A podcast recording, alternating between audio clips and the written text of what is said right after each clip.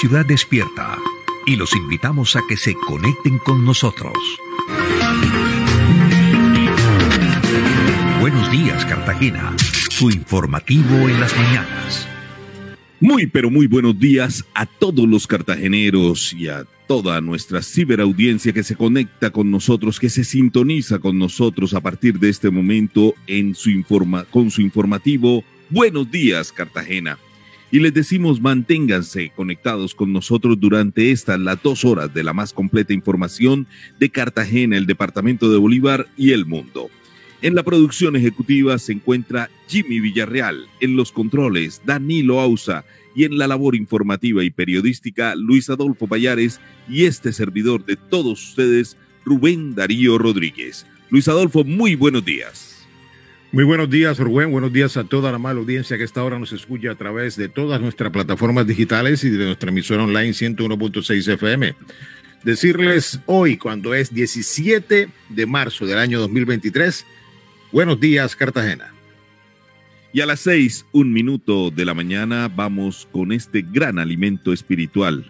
Vamos con verdades eternas aquí en Buenos Días, Cartagena. Este es un momento de intimidad con Dios.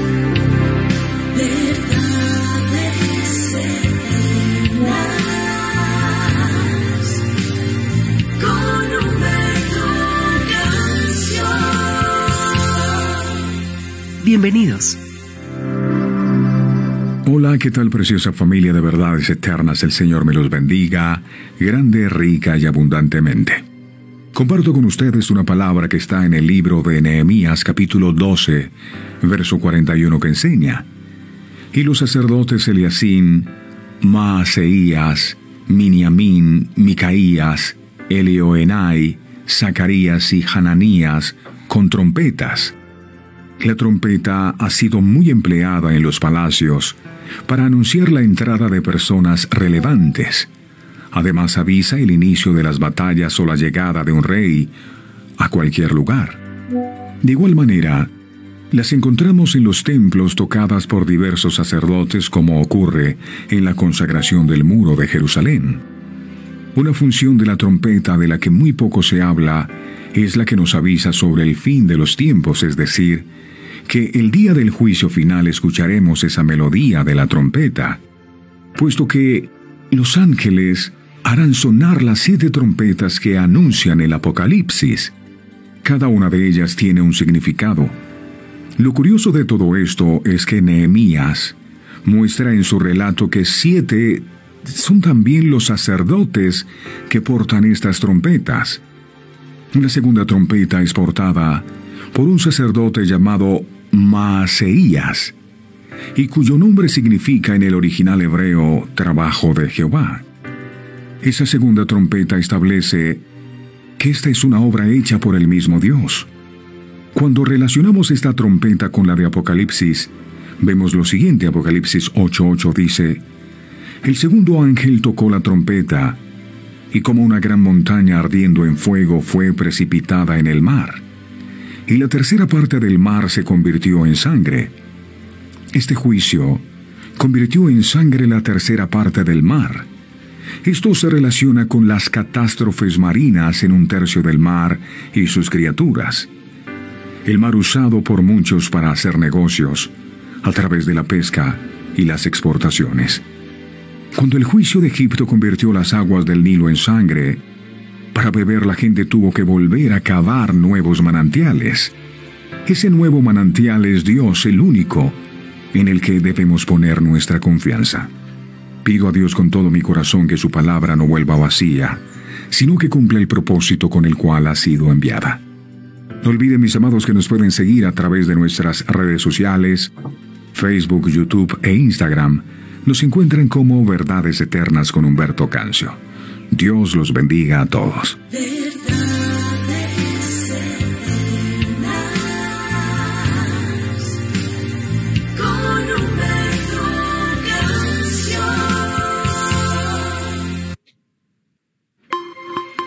Estos son los titulares en Buenos Días, Cartagena.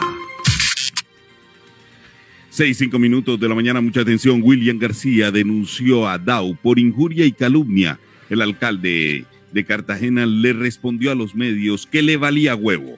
Ante la Fiscalía General de la Nación, el precandidato a la alcaldía William García Tirado denunció al alcalde de Cartagena, William Dow, por injuria y calumnia, luego de las recientes declaraciones hechas en la institución educativa INEM. García Tirado manifestó que aunque ha recibido ataques en diversas ocasiones, siempre se ha caracterizado por ser un ciudadano respetuoso, pero ante tanta infamia no guardará silencio. Confío en las instituciones y que se hará justicia para que no se continúe enlodando el nombre de los cartageneros ni el mío. El alcalde William Dow, al ser, al ser consultado por la demanda, le manifestó a los medios que le valía huevo.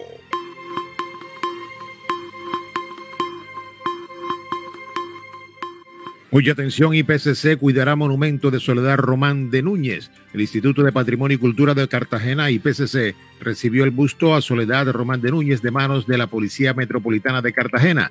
La pieza que había sido hurtada el martes 14 de marzo fue recuperada por los patrulleros del cuadrante 4.8 y del CAI La Quinta de la policía, gracias a la alerta entregada por el IPCC y distintos medios de comunicación de la ciudad. El IPCC recibió el busto para su custodia. En los próximos días realizará una evaluación técnica de las patologías que se generaron durante el hurto. Asimismo, se definirá el proceso metodológico para colocar la obra nuevamente en su lugar dentro del Parque Apolo. Mucha atención, ganó la champeta, concierto con pico en Boca Grande, sí va. La Secretaría del Interior y Convivencia Ciudadana de Cartagena dio el visto bueno para el concierto de champeta en las playas de Boca Grande.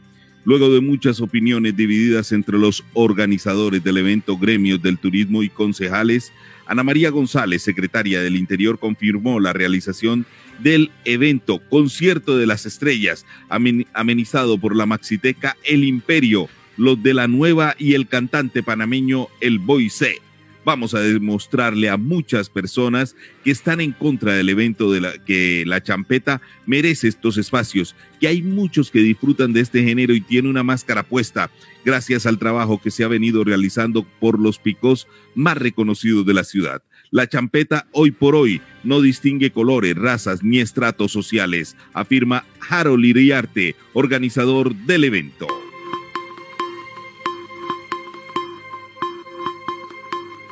Mucha atención se escogió operador de aseo para colegios oficiales de Cartagena, luego de casi un mes sin contratos de vigilancia y aseo y protestas de estudiantes por la normalidad académica. Este jueves 16 de marzo, la Bolsa Mercantil de Colombia anunció que mediante un proceso transparente y eficiente en su mercado de compras públicas, se adjudicó la operación para escoger la empresa encargada del servicio de aseo para instituciones educativas, oficiales y sedes administrativas. El servicio beneficiará a 626 instituciones educativas y 176 sedes administrativas y estará vigente hasta el 31 de diciembre del año 2023. Mucha atención, Procuradora volvió a lanzar fuertes cuestionamientos a la paz total del gobierno.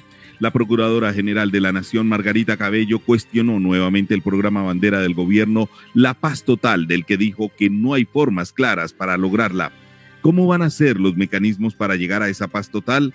¿Cómo va a ser el periodo de transición para llegar a ese objetivo que no le vemos claro? Se preguntó la funcionaria durante su participación en la cumbre de gobernadores celebrada en Armenia. Allí Cabello Blanco expresó su preocupación con respecto al proyecto de ley de sometimiento del que dijo que desampara a las víctimas y concede enormes beneficios con principios de oportunidad a los que perpetraron masacres, asesinatos de líderes sociales y acciones del narcotráfico. ¿Será adecuada esa rebaja de penas para todos indiscriminadamente? Recalcó ante los mandatarios la jefa del órgano de control.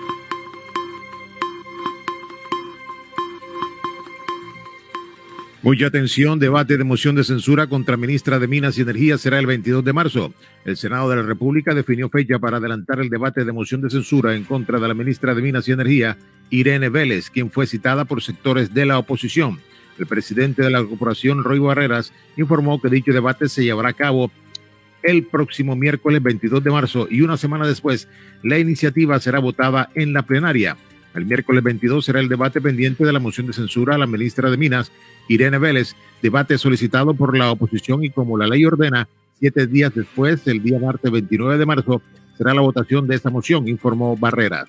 Por su parte, el senador Miguel Uribe celebró esta decisión y afirmó que dicha moción de censura es fundamental para proteger los recursos que provienen de una de las actividades económicas más importantes que tiene el país. Mucha atención, alerta en Sucre por aumento de casos de dengue, 1.116 casos y cuatro fallecidos. El aumento de casos de dengue en Sucre está bajo la lupa de la Secretaría de Salud Departamental. A la fecha, los casos ascienden a 1.116, de los cuales 19 son graves. La Secretaría de Salud informó además que Cincelejo es el municipio que se ubica entre los de muy alta transmisión y San Marcos en los de alta transmisión. En la categoría de mediana transmisión están Corozal, Coveñas, Guaranda, Ovejas, Cincé, Tolú y en baja transmisión Buenavista, Chalán, Morroa y Majagual.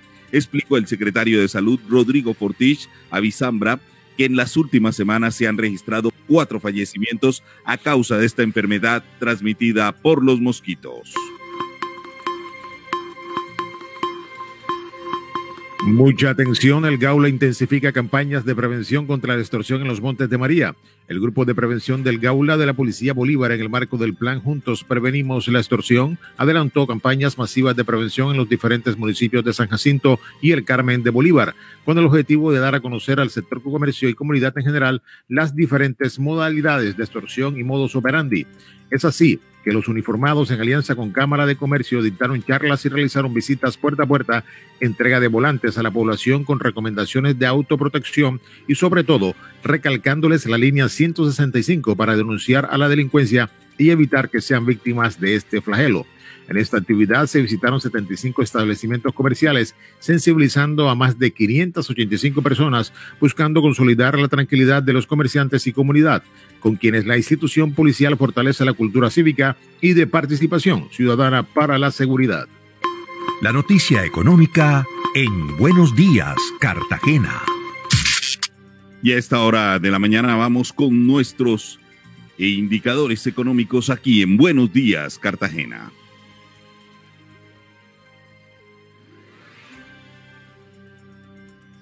Bueno, ayer jueves, eh, comentarle a nuestros oyentes que ayer jueves en Colombia volvió a registrarse un fuerte movimiento impulsado por los factores nacionales e internacionales que alteran el mercado.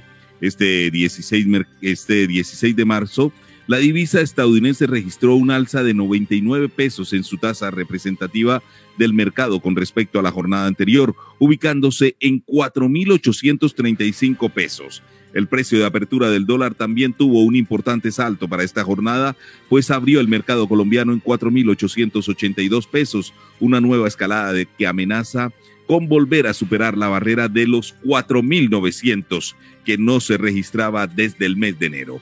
Como era de esperarse esta semana, el dólar podría registrar fuertes movimientos impulsados por la crisis bancaria de Estados Unidos que cumple una semana luego de cerrar el gigante bancario de los emprendimientos, el Silicon Valley Bank, eh, mientras otras dos entidades especializadas en criptomonedas también cerraron y tuvieron que ser intervenidas por las autoridades una secuencia de sucesos que generaron un incremento en la desconfianza de los inversionistas en el sistema bancario de Estados Unidos, por lo que se volcaron a sus entidades a retirar masivamente en efectivo su capital para ponerlo a salvo de otro posible desplome financiero.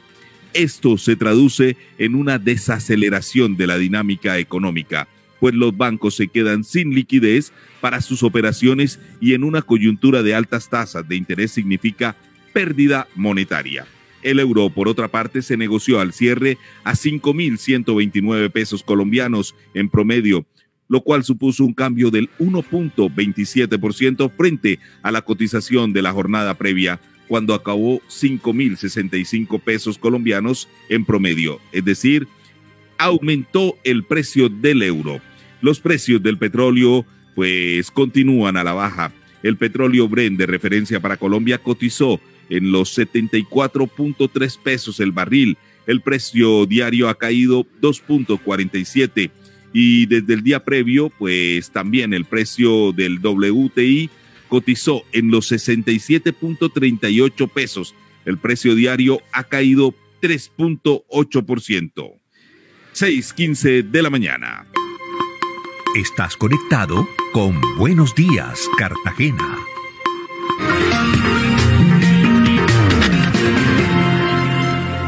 Y estos son los principales titulares de la prensa a nivel nacional para hoy, 17 de marzo. El tiempo titula la nueva indirecta del presidente Gustavo Petro al gobierno de Bukele. Sigue, sigue Petro metiéndose con Bukele. En la tarde de este jueves 9 de marzo de 2023 se volvió a registrar otro cruce de trinos entre el presidente Gustavo Petro y Nayib Bukele, jefe de Estado de El Salvador. En esta ocasión, los mandatarios hablaron sobre el proceso de Nicolás Petro y presuntas mentiras. Estimado presidente de Nayib, todo bien en mi casa. Aquí existe la presunción de inocencia, principio universal. Aquí el presidente no se destituye ni jueces ni magistrados. Lucha por una justicia más autónoma y fuerte. Aquí en Colombia profundizamos la democracia, no la destruimos. Trino Gustavo Petro. Minutos después, Nayib Bukele, por vía Twitter, respondió e insinuó que el presidente colombiano es mentiroso. Presunción de inocencia. Imagino que jamás ha acusado a ningún opositor suyo. Los colombianos sabrán si eso es verdad u otra mentira que ya parece ser adicto a ellas. Además, fue usted quien me atacó de nuevo y a nuestros asuntos internos yo ni recordaba su existencia, escribió el presidente centroamericano. Yo ni recordaba su existencia. 6:16 minutos de la mañana y el espectador titula Presidente Petro llega tarde a radicación de la reforma laboral. Mire por qué llegó tarde. De nuevo el primer mandatario deja esperando a un grupo de personas esta vez se trata de los sindicatos que lo iban a acompañar a radicar dicho proyecto. Se ha convertido en un hecho reiterativo que el presidente Gustavo Petro no llegue a tiempo a los eventos que tiene en su agenda diaria. Como en el reconocido tema de Héctor Lavoe, lo suyo no es la puntualidad. En los primeros meses de gobierno era lo cotidiano y en el último tiempo se había controlado un poco la situación y pasó a ser algo esporádico. Sin embargo, ayer jueves el primer mandatario volvió a lo acostumbrado. El Heraldo titula, alcalde Jaime Pumarejo pide que se revise el caso de Omar Ladino.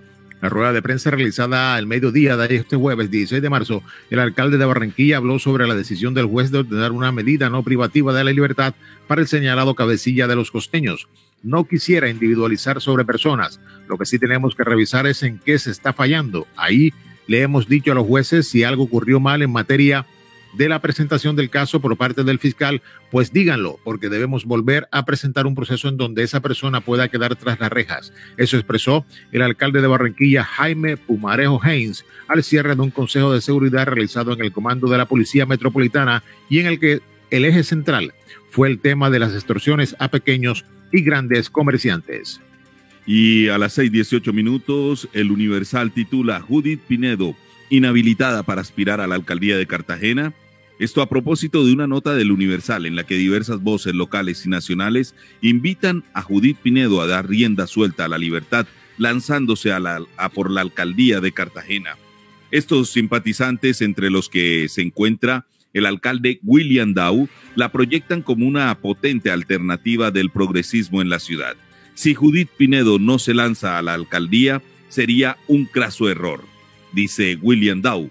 Para nadie es un secreto que el momento cuando Pinedo salió del batallón 12 de la Infantería de Marina de Boca Grande, eh, se abrazó con un centenar de personas que la esperaban para recibirla en libertad. Se convirtió en un pequeño laboratorio electoral bajo el sol, es lo que dice el Universal. Estás conectado con Buenos Días, Cartagena.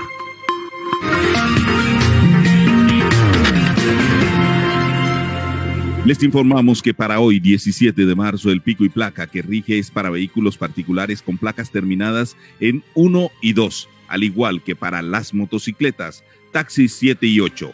1 y 2 para vehículos particulares y para motos y para taxis 7 y 8. Cuanto a la previsión del tiempo, las lluvias están muy cerca y las brisas dan cuenta de esto en la ciudad. Bajan las temperaturas en Cartagena y se prevé que la próxima semana caigan los primeros chaparrones. Esta temporada se mantendrá hasta el mes de abril. El aeropuerto Rafael Núñez reporta que sus operaciones comienzan en completa normalidad. Y mire, hoy se celebra, hoy 17 de marzo, Luis Adolfo, ¿sabe qué día se celebra? El Día Internacional del Sueño. El Día Mundial del Sueño. Nosotros no debiéramos estar hoy aquí reportando noticias. Debiéramos estar, ah, debiéramos estar haciendo alusión a este importante día. El Día Internacional o el Día Mundial del Sueño, que para 2023 el lema es El sueño es esencial para la salud todos los expertos están de acuerdo en que, al igual que la buena alimentación y el ejercicio físico moderado, el sueño de calidad es un hábito fundamental para el bienestar físico, mental y social. El Día Mundial del Sueño es una celebración anual en la cual se tratan temas relacionados con el sueño, un elemento esencial para la vida humana. Una conmemoración donde participan distintos profesionales y expertos en la materia para dar a conocer la importancia en la prevención y los posibles tratamientos a los problemas del sueño que cada día afecta a un gran número de personas en todo el mundo. Y de igual manera, mire, hoy, 17 de marzo, se celebra una fiesta importante, Luis Adolfo, el Día de San Patricio, ¿yo? Sí, el Día de San Patricio que se celebra hoy 17 de marzo nos solo en Irlanda, sino en muchas partes del mundo. Y no solo se trata de beber cerveza, sino de muchas otras tradiciones. Se ha popularizado el color verde en el Día de San Patricio. De hecho, se venden cervezas de color verde durante la celebración, pero parece que el verdadero color era el azul, aunque está claro que el verde le ha dado la batalla últimamente. El símbolo más famoso de este día es el trébol verde y parece que proviene de que el propio San Patricio usaba el trébol de tres hojas para explicar la Santísima Trinidad, Padre, Hijo y Espíritu Santo. La noticia del momento en Buenos Días, Cartagena. Y la noticia del momento no puede ser otra. Llegaron dos dragas para cerrar el punto conocido como Caregato, Luis Adolfo, y el gobernador de Bolívar, el, el señor Vicente Blelescaf, dijo que estoy diciendo y haciendo. Informó que ayer jueves llegaron a la zona de la emergencia dos, potentes, dos potentes dragas para cerrar de manera definitiva la rotura del dique en el punto conocido como Caregato. El cierre de, de Caregato es una realidad hoy gracias al trabajo en equipo con el gobernador Héctor Olimpo de Sucre y hemos suscrito un convenio para traer a la Mojana dos dragas de mayor capacidad que entrarán en operación en la zona de emergencia para solucionar esta situación, fue lo que dijo Blel Scap. Y agregó, que aquí lo importante es que los habitantes de la Mojana Bolivarense y Sucreña puedan recuperar su tranquilidad y queda demostrado que trabajar en equipo con la comunidad siempre da los mejores resultados y más cuando gobernamos concentrados en responder el llamado de nuestra gente. En ese orden, el primer mandatario de los bolivarenses aseguró que se comienza a cerrar Caregato, acción que traerá bienestar a la Mojana, una de las subregiones más ricas y productivas del Caribe colombiano. Y a esta hora de la mañana, aquí en Buenos Días, Cartagena, escuchamos al señor gobernador del departamento de Bolívar, porque él está en este momento, ellos se encuentran en la pues en la cumbre de gobernadores. Vamos a escucharlo. Él envió un mensaje desde allí desde Armenia. Escuchemos entonces al gobernador del departamento de Bolívar hablando sobre esta importante noticia que se genera en este momento, porque hay dos dragas que están ya listas para cerrar el boquete, para cerrar el punto denominado Caregato. Escuchemos.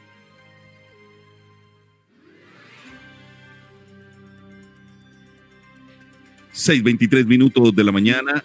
Sí, desde la cumbre gobernadores en el Quindío tenemos una importante noticia. El cierre de Cargato es una realidad. Hoy gracias al trabajo en equipo con el gobernador Héctor Olimpo de Sucre, hemos suscrito un convenio para traer a la Mojana dos dragas de mayor capacidad que entrarán en operación en la zona de emergencia para solucionar esta situación y que nuestros habitantes de la Mojana bolivarense y sucreña puedan recuperar su tranquilidad. Trabajar en equipo con la comunidad siempre da los mejores resultados y más cuando gobernamos concentrados en responder el llamado de nuestra gente. Comenzamos entonces a cerrar Caregado y estamos seguros que vendrán más y mejores acciones para una de las regiones más ricas y productivas de nuestro Caribe colombiano como lo es nuestra Mojana. Bueno, ahí teníamos al gobernador del departamento de Bolívar, el, señor Vicente Blela, anunciando se cierra Caregato, Luis Adolfo. Sí, se cierra Caregato y es una buena oportunidad para que ahora que vienen las lluvias no sigan inundándose todas estas zonas del departamento de Sucre y del departamento de Bolívar. Nos llega una información, Rubén, de última hora donde nos manifiestan de que empezaron las fumigaciones en el barrio Olaya Herrera. Ya aquí nos mandaron unos videos donde se ven los, las camionetas eh, iniciando la fumigación por todas las calles. Esto para contrarrestar precisamente la cantidad de dengue que ha habido últimamente en esta zona de la ciudad de Cartagena. Interesante noticia, Luis Adolfo, cuando eh, recordemos el, el dengue está bastante, pero los índices de dengue están bastante altos en la ciudad de Cartagena y pues esto hacía falta, Luis Adolfo. Yo creo, que es, yo creo que es la primera vez en tres años que se hace una fumigación como esta, porque no, no habíamos sabido de que esto se, está, se estuviera haciendo. Usted sabe que el alcalde había dicho que iban a hacer una, una, un, un experimento eh, con unos mosquitos. Él iba a vacunar los mosquitos, acuérdese bien. Exactamente. Él iba a vacunar los mosquitos. Él era el único alcalde en el mundo que iba a vacunar mosquitos. No entiendo cómo los iba a vacunar, pero él dijo que los iba a vacunar, Luis Adolfo. Dentro de su loquera, eso fue lo que dijo, porque es algo que no, no entendimos en su momento. ¿Cómo así que se van a vacunar los mosquitos? Bueno, observamos hoy que nuestro compañero, amigo y colega Germán Barrio Reyes nos envía unos videos donde en el barrio Olaya Herrera están fumigando las diferentes camionetas del DADIS. Y esto nos parece importante porque esta es una de las zonas de Cartagena donde han habido más casos de dengue, incluso han habido muertes. Dígame, y es, es de, bueno, es de resaltar, Luis Adolfo, lo que usted, eh, lo que usted está diciendo. Hacía mucho, pero mucho rato no se veía esta fumigación. Yo recuerdo que tiempo atrás, Luis Adolfo, la alcaldía fumigaba por todos los barrios de la ciudad. Sí, eso era casi que algo eh, siempre permanente. La alcaldía llevaba todas sus máquinas, eran unos, una especie de esparsores eh, de, gran potencia y esparcían el, el, químico en las diferentes calles de la ciudad de Cartagena. Esto no se veía hace rato, se dejó de hacer y bueno, vemos que últimamente en estos últimos dos años los casos de dengue se han disparado de una manera enorme. Cartagena es una de las ciudades de Colombia en donde han habido más casos de dengue y creemos que ya era tiempo de que se hiciera por lo menos una fumigación y que se establecieran los correctivos del caso porque no se puede seguir, siguen muriendo los niños, siguen muchos casos de dengue, la casa del niño está invadida de, de dengue, Rubén. Sí, señor, en este momento. Casos, bastantes casos de dengue. Así es, Luis Adolfo. Es una situación crítica, lamentable.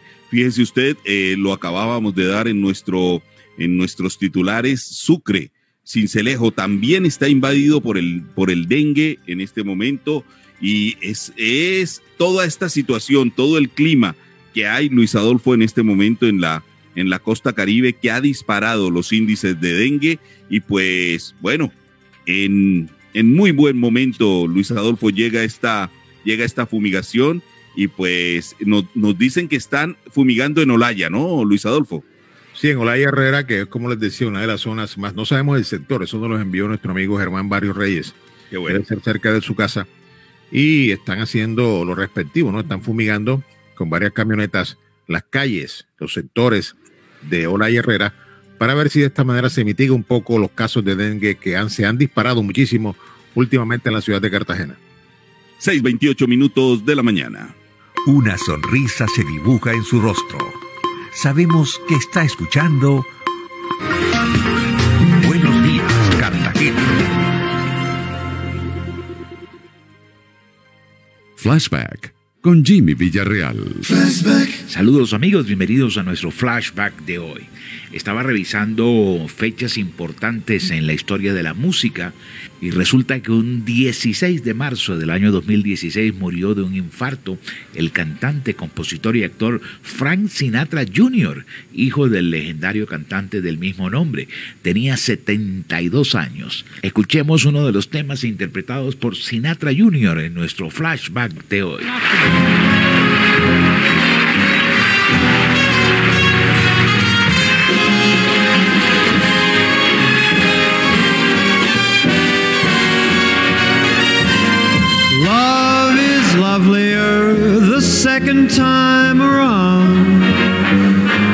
Second time around. Just as feet on the ground. It's that second time.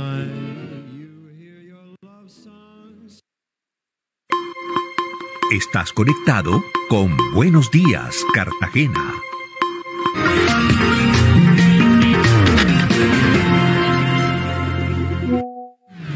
...101.6 FM. Más que nunca hemos entendido que nuestra salud mental necesita cuidado, que nuestras emociones y pensamientos son la respuesta natural a todo lo que sucede, que se vale sentirnos mal y buscar apoyo para entenderlo, que se vale preguntar cómo nos sentimos y qué pensamos, que se vale expresarlo sin miedo y escucharnos sin juzgarnos, que se vale cuidarnos entre todos. Nuestra salud mental es fundamental. Gobierno de Colombia.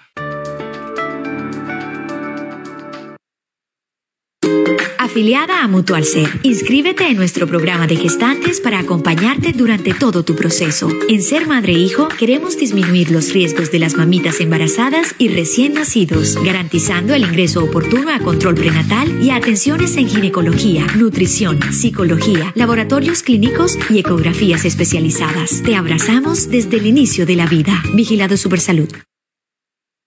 Terminó la desactualización de los inmuebles en Cartagena. Así es, amigo cartagenero. La Heroica, después de ocho años, renovó su información predial y ahora es posible conocer el estado real de los más de 300.000 inmuebles que conforman la ciudad. Si desea hacer revisión del avalúo catastral de su inmueble, puede acercarse a la sede de Go Catastral en el barrio Manga o ingresar en gocatastral.catastrobogotá.gov.co. Con Go Catastral, Cartagena va pa'lante. En Crespo, El Cabrero y los Morros ya escuchan 101.6 FM la radio de Cartagena.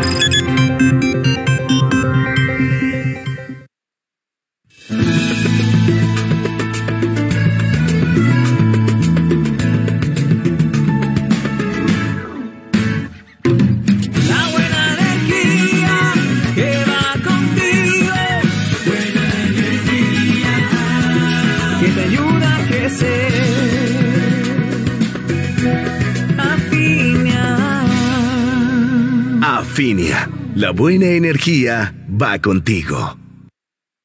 La información de los predios de la Heroica ya está actualizada. Sí, así como lo oye, ahora es posible conocer el valor catastral real de su propiedad en Cartagena e incluso visibilizar barrios que antes no aparecían en el mapa de la ciudad. Si desea hacer revisión del avalúo catastral de su inmueble, puede acercarse a la sede de Go Catastral en el barrio Manga o ingrese en gocatastral.catastrobogotá.gov.co. Con Go Catastral, Cartagena va pa'lante. Buenos días, Cartagena. Un noticiero que sabe a Cartagena.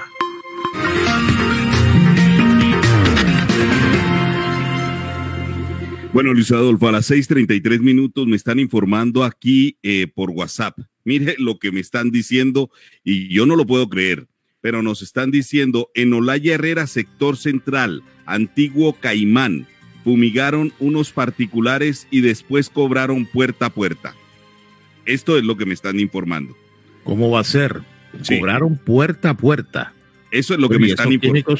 Y esos químicos no son exclusivamente del DADIS. Yo no, no, no sabemos por qué. Hay que preguntarle a Germán. Germán Sí, no sí. debe estar escu- escuchando porque esto es grave. ¿Cómo es posible de que estén cobrando particulares? Es una este- noticia, Rubén, es una noticia.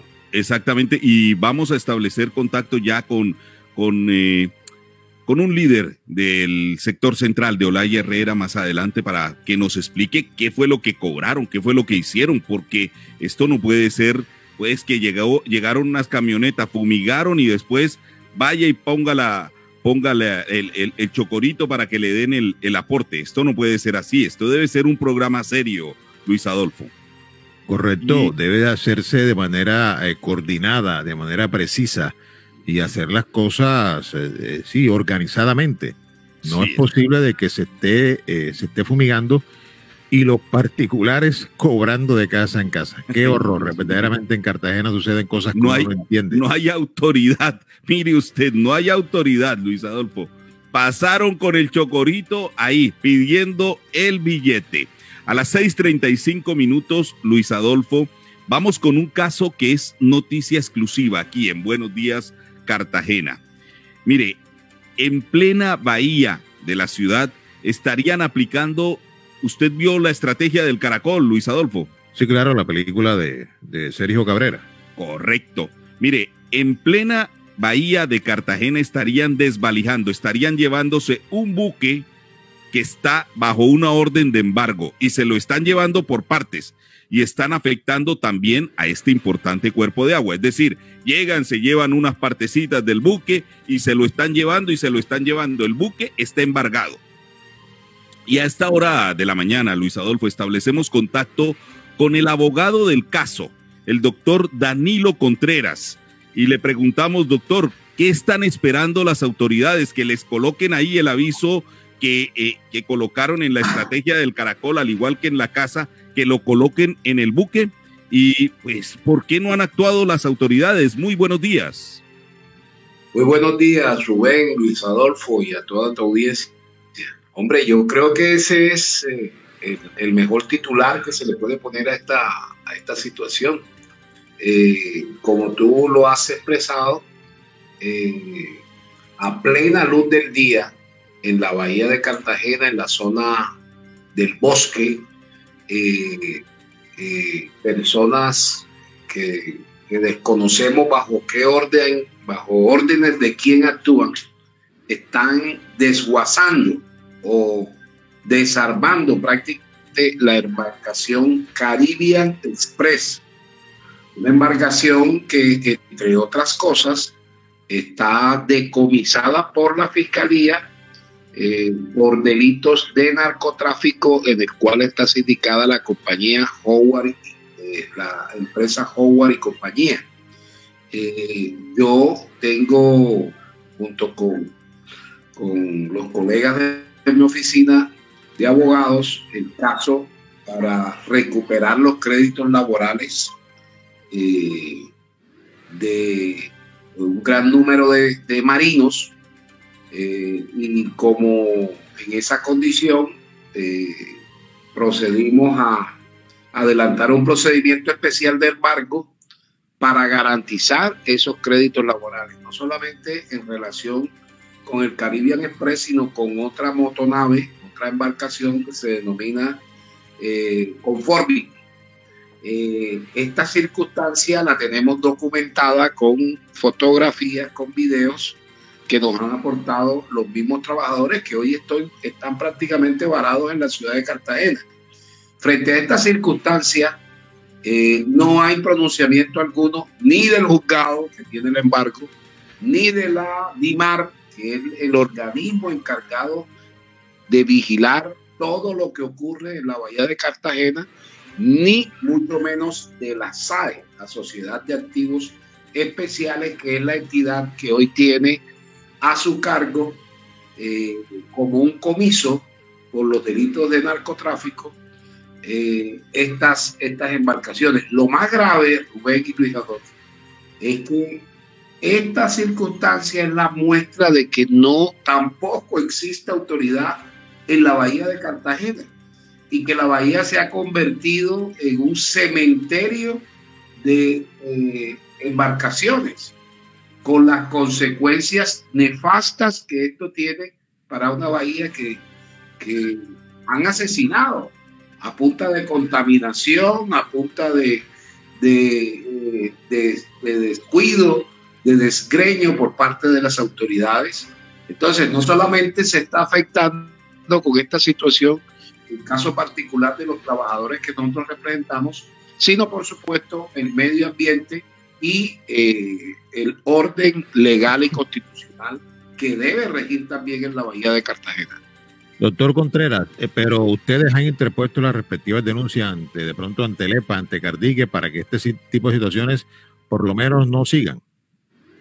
Sí, señor. Nosotros, nosotros eh, por lo menos desde el punto de vista eh, jurídico, judicial, eh, ya denunciamos el hecho ante el juzgado sexto laboral del circuito que es eh, el juzgado donde se adelanta el proceso laboral, a efectos de que eh, sea este, este despacho judicial el que tiene a su cargo el embarco que nosotros presentamos, el que requiera tanto a la DIMAR como a la SAE eh, para que le informen qué es lo que está sucediendo ahí. Es que no estamos hablando de, de un, vehículo, un objeto pequeño que usted no se dé cuenta de lo que está pasando, sino de una gran embarcación que está siendo desvalijada. Y en el día de hoy estamos formalizando esta denuncia tanto a la SAE como a, a, al capitán, al director de la DIMAR y al capitán de puerto, que son las autoridades que tienen jurisdicción eh, en la bahía de Cartagena para evitar este tipo de desmanes. Pero, pero como te decía Luis Adolfo, esto más allá del caso particular y del perjuicio que se le causa a los marinos trabajadores de esas embarcaciones, eh, eh, es el perjuicio que se le sigue causando a la bahía de Cartagena con contaminación, convirtiéndola en un verdadero cementerio de eh, naves que se encuentran varadas. Esto ha sido documentado por la prensa, inclusive nacional. Doctor Contreras, ¿qué están esperando las autoridades? Porque al final en la estrategia del caracol, lo que dejaron fue el aviso ahí eh, y, un aviso particular. Ahí tienen eh, su, su, tal casa. Aquí, ¿qué están, ¿qué están esperando? ¿Que le pongan? ¿Ahí tienen su, su hijo de madre barco o qué? No, yo, yo creo que aquí va a ser peor, Rubén, porque es que el barco se lo están, lo están desapareciendo a la luz del día. Y, y, y, usted para, para desguazar un buque de estos, usted tiene que utilizar grúas, tiene que utilizar una gran maquinaria, grandes aparatos para, eh, eh, para lograr sacar la chatarra del mismo. Pero esta operación de desguace es, eh, nos hemos dado cuenta que es una operación continuada.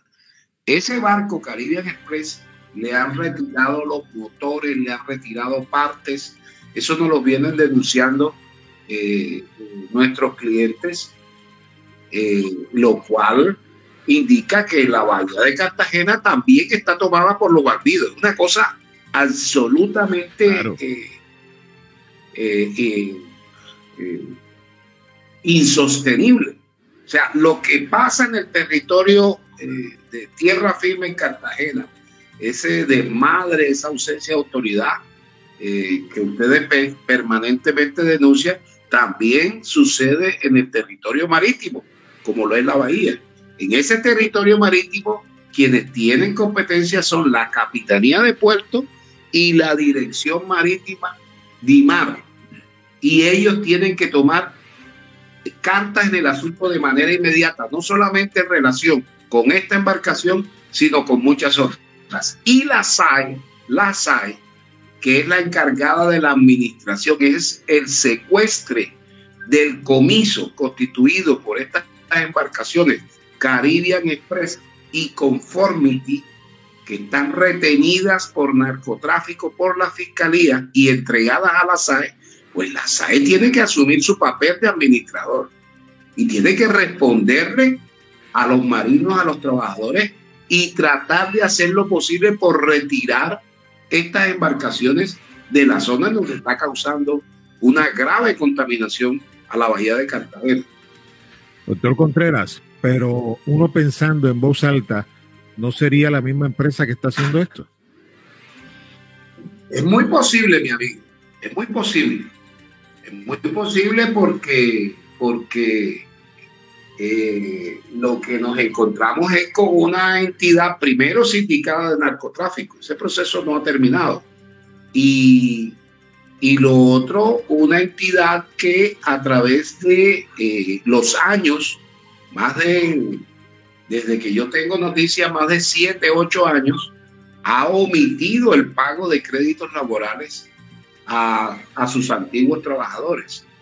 Y yo quiero anotar algo muy, muy puntual, Luis Adolfo y Rubén, es que ustedes recordarán que eh, sobre la bahía de Cartagena se dictó un fallo judicial en donde se condenó a una importante empresa de Mamonal al pago de una millonaria suma de dinero, señor, eh, justamente por la contaminación que se estaba ejerciendo.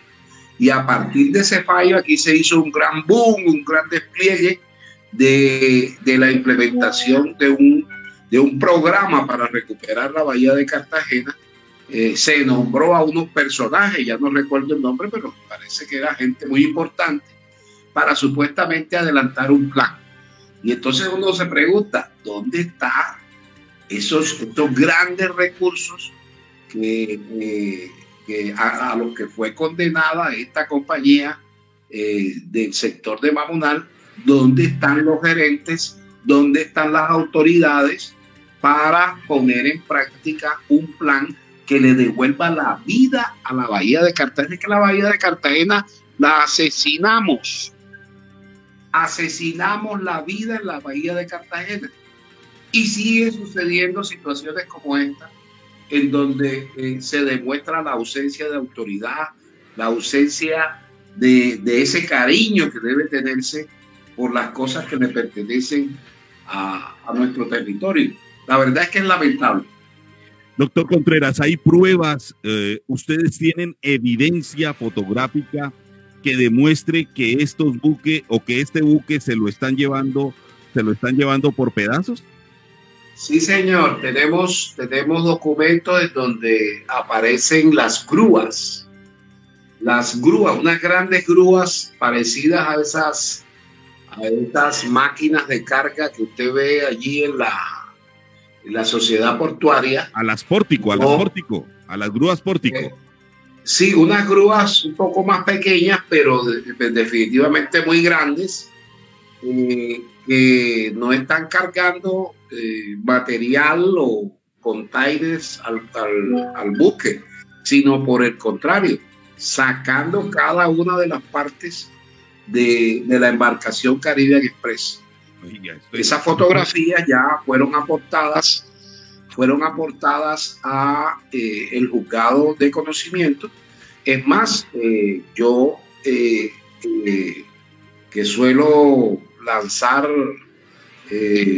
algunos Twitter sobre temas que considero de interés, monté unas fotografías en Twitter y, y tagueando, reseñando en esos Twitter a la, a la DIMAR y a la Sociedad de Activos Especiales y a su director para que tomaran cartas del asunto. Estamos hoy formalizando ya esa, esa denuncia que ante la SAE y ante la DIMAR para que tomen cartas del asunto, pero ya, ya, nos han causado un daño grave, porque sé cómo usted recupera esa chatarra. Sí, Doctor Contreras, pero, pero si son grúas si está bastante tecnificado el tema, si se están robando esto con grúa, hombre, deben ser empresas que tengan, porque nadie, una persona natural de pronto no tiene, no tiene para eh, alquilar una grúa de estas que, que valen muchísima plata. Y lo que queremos que de pronto son empresas. ¿Tienen idea ustedes de quiénes están haciendo esto? Bueno, aquí hay, aquí hay eh, unas entidades, unos empresarios que son especialistas, especialistas en el tema del multimillonario negocio de la chatarra. El negocio de la chatarra es un negocio, Luis Adolfo, multimillonario, que maneja eh, ingentes cantidades, millones de pesos, eh, con un bajo perfil. Eh, y esas empresas tienen muchísimo poder y ya vemos que actúan a ciencia y paciencia de las autoridades. Una cosa que en la bahía permanentemente hay patrullajes, hay, hay vigilancia, eh, hay unos operativos de seguridad y resulta que, que, esto está sucediendo y creen que uno es peteo. Entonces, nosotros vamos a ir adelante con esto eh, obviamente nosotros no estamos permanentemente en los muelles de la ciudad, muelles de la ciudad que como ustedes saben también son tierra de nadie. Los muelles de la ciudad que deberían ser un ingreso importante para la, la ciudad de Cartagena simplemente son utilizados como un negocio particular. Mire, Eso aquí nos está diciendo, Sí.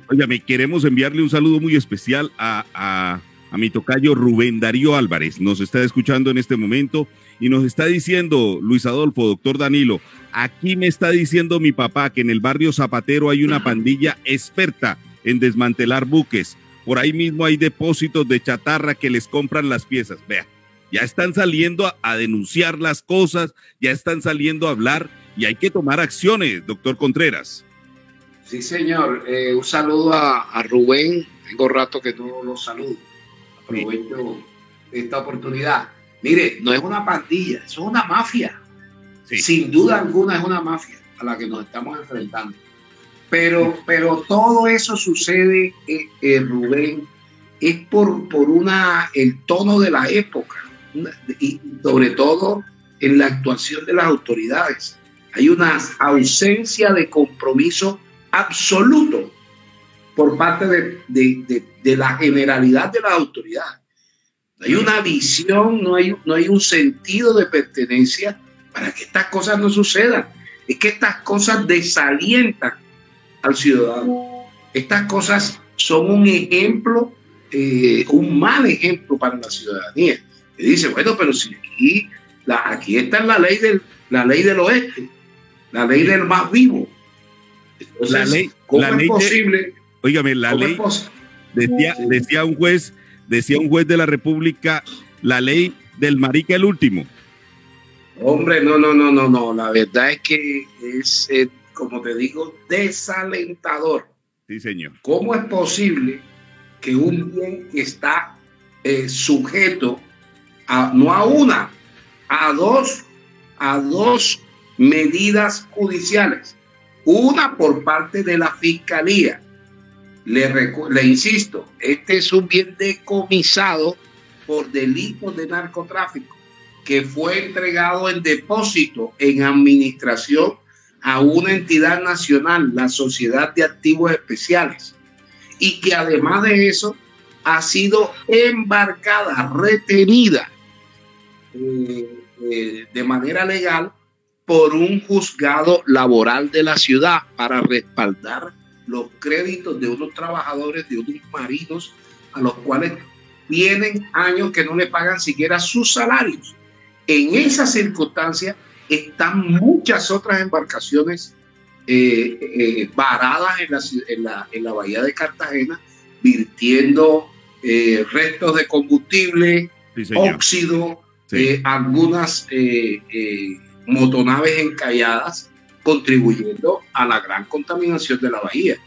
Y eso adicionalmente, como te digo, muestra que en tal programa eh, que se le invirtió, yo no sé, Luis Adolfo, si fueron 6 millones de dólares, eh, la condena, 6 millones de dólares para recuperar la bahía de Cartagena, ¿dónde está eso? ¿Será que eso se está gastando en, en honorarios de, de grandes gerentes, de, de personal allí eh, eh, que sale para tomarse la foto, pero que no toma, no toma acciones? Yo me hago esa pregunta en este momento, Rubén y, y Luis Adolfo. Claro que Y sí. sería bueno que ustedes como periodistas averiguaran qué está pasando con ese plan, ¿cierto? ¿Qué está pasando con la Capitanía de Puerto? ¿Qué está pasando con eh, la DIMAR? Que permite que Hay suficiente, hay suficiente estudios, suficientes estudios hay al respecto de la contaminación que hay en la bahía de Cartagena, pero nadie, nadie coge este, nadie le pone el cascabel al gato. Hay Esto está- suficiente, esto está- suficiente estudio sobre el tema. Esto está sobrediagnosticado. Doctor Danilo Contreras, y pues le agradecemos por traer este caso en primicia. Y, y Luis Adolfo, no lo había escuchado eh, en otra parte. Esto es, esto es casi que, que una, una primicia aquí de Buenos Días Cartagena. Le agradecemos por traerlo a nuestra mesa de trabajo y pues estaremos ahondando en este tema que se convierte pues en una tarea para nosotros y créame que vamos, bueno, vamos a investigar qué es lo que está pasando. Muchísimas gracias. Rubén, gracias a ti y sobre todo por el titular de la noticia, que es un titular absolutamente descriptivo. La estrategia del caracol en la bahía del Cartagena. Muchísimas gracias, doctor Danilo. Bueno, un saludo, gracias. Óigame, eh, Luis Adolfo, me está llegando más información de, de la fumigación que se está haciendo en, en el barrio Olaya Herrera. Mire, eh, bueno, Rubén, ya, ya como taqueamos al Dadis, también nos llega una información del Dadis. Nos dicen, ya vamos a averiguar. Una, una funcionaria del Dadis nos llega, ya, ya la noticia la publicamos, la publicamos en nuestras redes sociales, tacleamos al Dadis. El titular que pusieron denuncian que particulares estarían fumigando en Oraya Herrera y cobrando casa por casa. ya contamos la noticia y bueno, esperemos que, que la persona que denunció nos vamos a entrevistar a Rubén sobre el tema. No, y, y, lo, que, lo que está pasando acá, Luis Adolfo, es que uno debe tener claro que estos químicos que se utilizan en la, en la fumigación, en la batización, eh, pues son químicos netamente o exclusividad del DADIS. Esto no puede estar en manos de, de cualquier particular. Correcto, esto tiene que estar en manos del DADIS. El DADIS es quien tiene la obligación incluso por la cantidad, por la gran cantidad de, casos que hay en Cartagena de dengue, tiene la obligación de, hacer lo respectivo, de fumigar, sobre todo en estos barrios donde hay bastante presencia del vector, el vector que, que, produce la enfermedad. Y esa es la denuncia que hay, que están cobrando casa por casa no, pero, en el sector de la Herrera por la fumigación pero me dicen que es lo que se quiera dar, que es voluntario. Luis Adolfo, es voluntario, el, el billetico que usted quiera dar es voluntario, pasan y piden el billetico y, pues la cosa es... Pero la pregunta es, ¿por qué están cobrando? Es que no deberían cobrar, Rubén, no deberían cobrar absolutamente nada. Sí, sí, sí, es, estoy totalmente de acuerdo con usted, Luis Adolfo. Y vea, es, es, esto ya, ya requiere desde ya adelantar una investigación sobre lo que está sucediendo. Y pues usted me dice, ¿quién le responde del daddy, Luis Adolfo? No, la persona, no puedo decir el nombre, Rubén, la persona me dijo que me está averiguando y que me va a decir qué es lo que está pasando con este tema. Bueno. Persona que hace parte de otra dependencia, no hace parte de pronto del tema de la fumigación, y que averiguar. Está averiguando qué es lo que está pasando o qué pasó con esta situación, donde hay denuncias ya de las personas del sector de la Herrera diciendo de que están cobrando casa por casa. Están cobrando. Es decir, cuando, usted hace un servicio y, hace algo, es porque está cobrando, está cobrando casa por casa y eso es lo que hay que decir.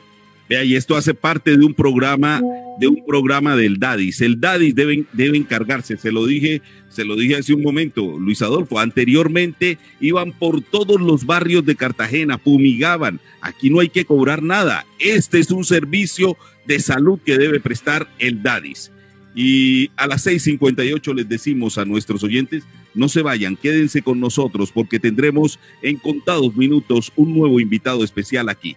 Fidia García, el capitán no más a propósito de los múltiples problemas que se han presentado con los peajes en la ciudad de Cartagena, especialmente allí en el punto de Pasacaballos, 6:58 minutos de la mañana.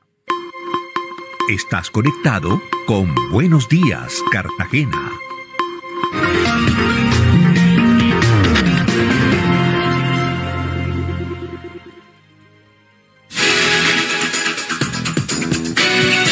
¿Qué tal? Bienvenidos a la información del entretenimiento. Alejandra Legarda los acompaña. Después de la popularidad que obtuvo la más reciente colaboración entre las colombianas Carol G y Shakira, el cantante puertorriqueño Anuel A causó furor al sacar a Más rica que ayer, un sencillo en el que se refiere explícitamente a la separación de Shakira y Piqué. De acuerdo con el programa En Casa con Telemundo, la colombiana Shakira estaría molesta por el verso del cantante puertorriqueño y hasta podría emprender acciones legales, ya que el rapero usó su nombre sin consentimiento. Aunque la intención de interponer una demanda no ha sido confirmada, medios internacionales especulan que Shakira no le gustó para nada que el puertorriqueño haya utilizado su nombre y situación sentimental para componer un verso en su canción. Entre otras noticias del espectáculo, Frecuentemente, la presentadora y modelo Claudia Bamón comparte con sus seguidores varios detalles personales, siendo estos en varias ocasiones altamente comentados por los internautas. La presentadora de 43 años es considerada como una de las mujeres más especiales de la farándula colombiana, precisamente por su particular forma de ser que le hace que muchos de sus seguidores sientan bastante cercanía. En su más reciente publicación mostró su lado más humano y un duro momento que pasó y la llevó a pedirse perdón a ella misma. Bamón reveló que hace unos meses decidió retirarse sus prótesis mamarias, que se había puesto hace 10 años. Según su relato, al ver que le habían sacado, entró en shock al considerar que había tentado contra su cuerpo por ponerse esos implantes. Empezó a contar la presentadora. Después de ver las prótesis que salieron de mi cuerpo, entré en tristeza profunda y fue como un duelo que me hizo trabajar en mi propio perdón. Hoy no me juzgo, por lo contrario, aplaudo mi valiente y acertada decisión. La Tienda Express. Llegó la Tienda Express, el más espectacular programa de fidelidad para tenderos y consumidor final. La Tienda Express, módulo de mercadeo y radio promocional que se comunica con los tenderos a través de la radio. La Tienda Express. Mayores informes en el 315-545-3545. La Tienda Express. 101.6 FM. Ahora más que nunca hemos entendido que nuestra salud mental necesita cuidado, que nuestras emociones y pensamientos son la respuesta natural a todo lo que sucede, que se vale sentirnos mal y buscar apoyo para entenderlo, que se vale preguntar cómo nos sentimos y qué pensamos, que se vale expresarlo sin miedo y escucharnos sin juzgarnos, que se vale cuidarnos entre todos. Nuestra salud mental es fundamental. Gobierno de Colombia.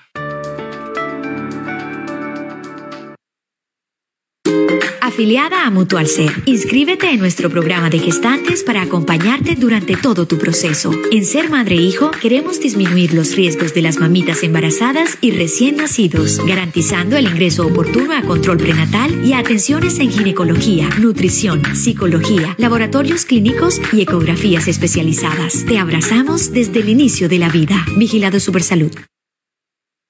Terminó la desactualización de los inmuebles en Cartagena. Así es, amigo cartagenero. La Heroica, después de ocho años, renovó su información predial y ahora es posible conocer el estado real de los más de 300.000 inmuebles que conforman la ciudad. Si desea hacer revisión del avalúo catastral de su inmueble, puede acercarse a la sede de Go Catastral en el barrio Manga o ingresar en gocatastral.catastrobogotá.gov.co. Con Go Catastral, Cartagena va pa'lante. En Crespo, El Cabrero y los Morros ya escuchan 101.6 FM la radio de Cartagena.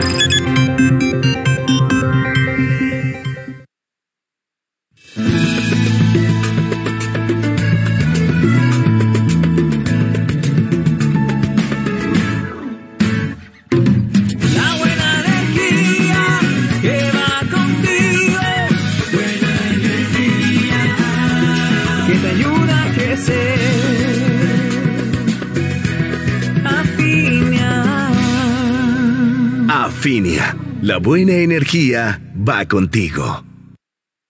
La información de los predios de la Heroica ya está actualizada. Sí, así como lo oye, ahora es posible conocer el valor catastral real de su propiedad en Cartagena e incluso visibilizar barrios que antes no aparecían en el mapa de la ciudad. Si desea hacer revisión del avalúo catastral de su inmueble, puede acercarse a la sede de Go Catastral en el barrio Manga o ingrese en gocatastral.catastrobogotá.gov.co. Con Go Catastral, Cartagena va pa'lante.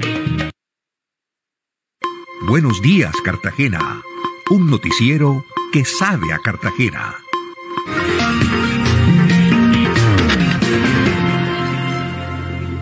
A las 7, 4 minutos de la mañana, Luis Adolfo, tenemos un invitado a esta hora de la mañana a propósito de los múltiples actos vandálicos y lo que viene ocurriendo con los peajes en esta parte del país, en la región Caribe, especialmente en, en nuestro territorio. ¿De quién se trata? Luis Adolfo está muteado en este momento, está enmudecido. Se trata, Sí, se señor. trata, Rubén, del doctor Fidian García, que lo hemos invitado, ya está en nuestra mesa de trabajo.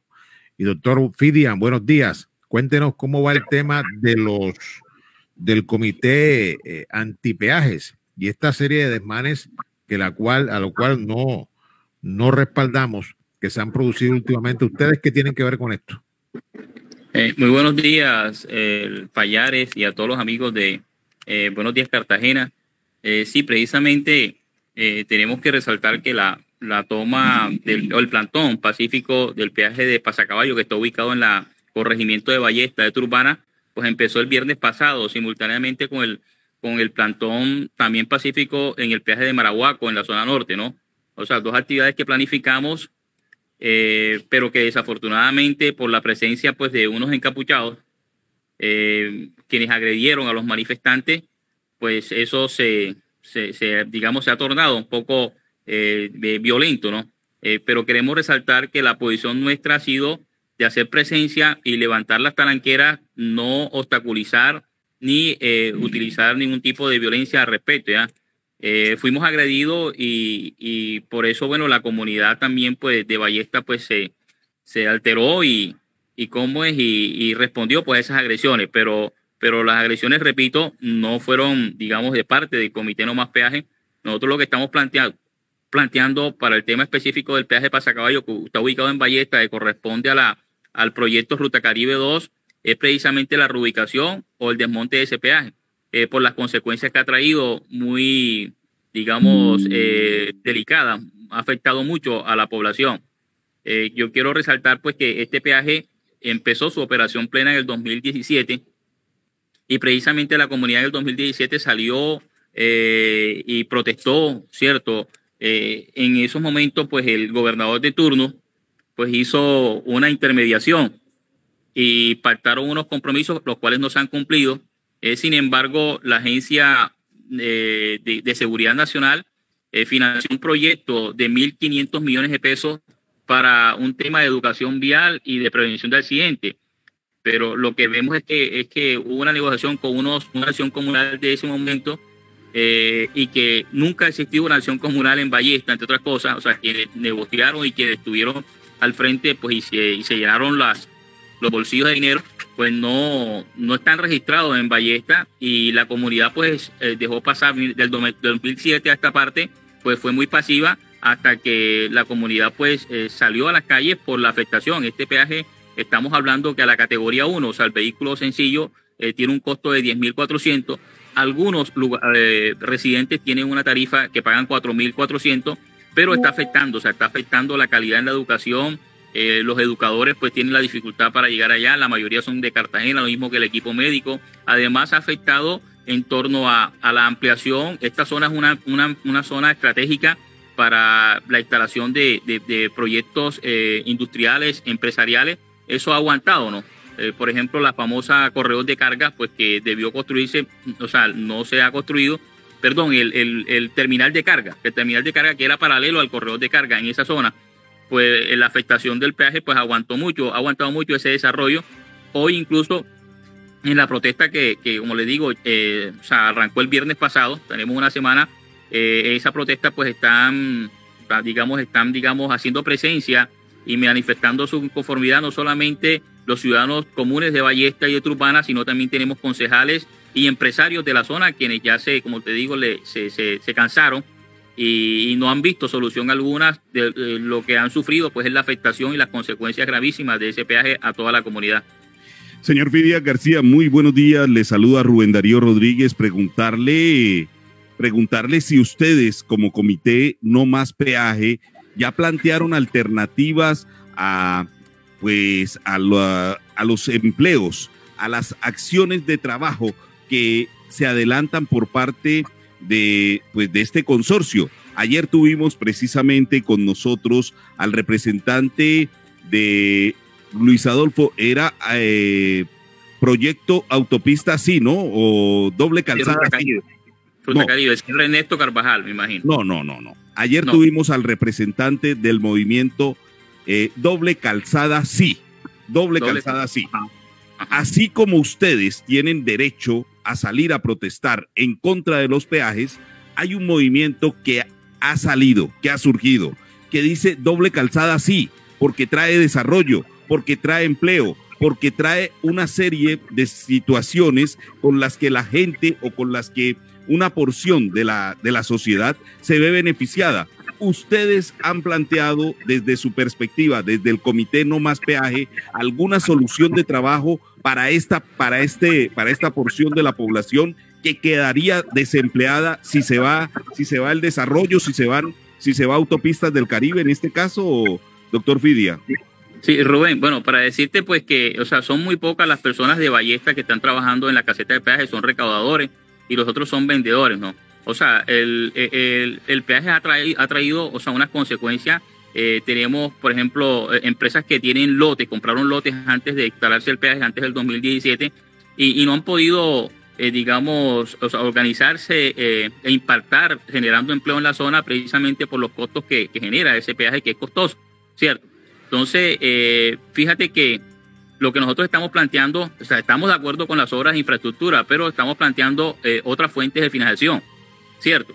Eh, por ejemplo, nosotros no compartimos, desde luego, que se financien este tipo de obras de infraestructura vía peaje, y lo que estamos planteando precisamente es, eh, primero, mira lo que encontramos, cuando se privatizaron los puertos de, Colombia, o sea, el caso de Colpuertos acá en Cartagena, eh, se crearon unas contraprestaciones portuarias. Esa contraprestación portuaria, dos contraprestaciones, debía ser precisamente para eh, hacer obras eh, de unas características que com- comunicaran a una, a la- a- al país con, otros países eh, en materia de, de canales pluviales o en materia de infraestructura.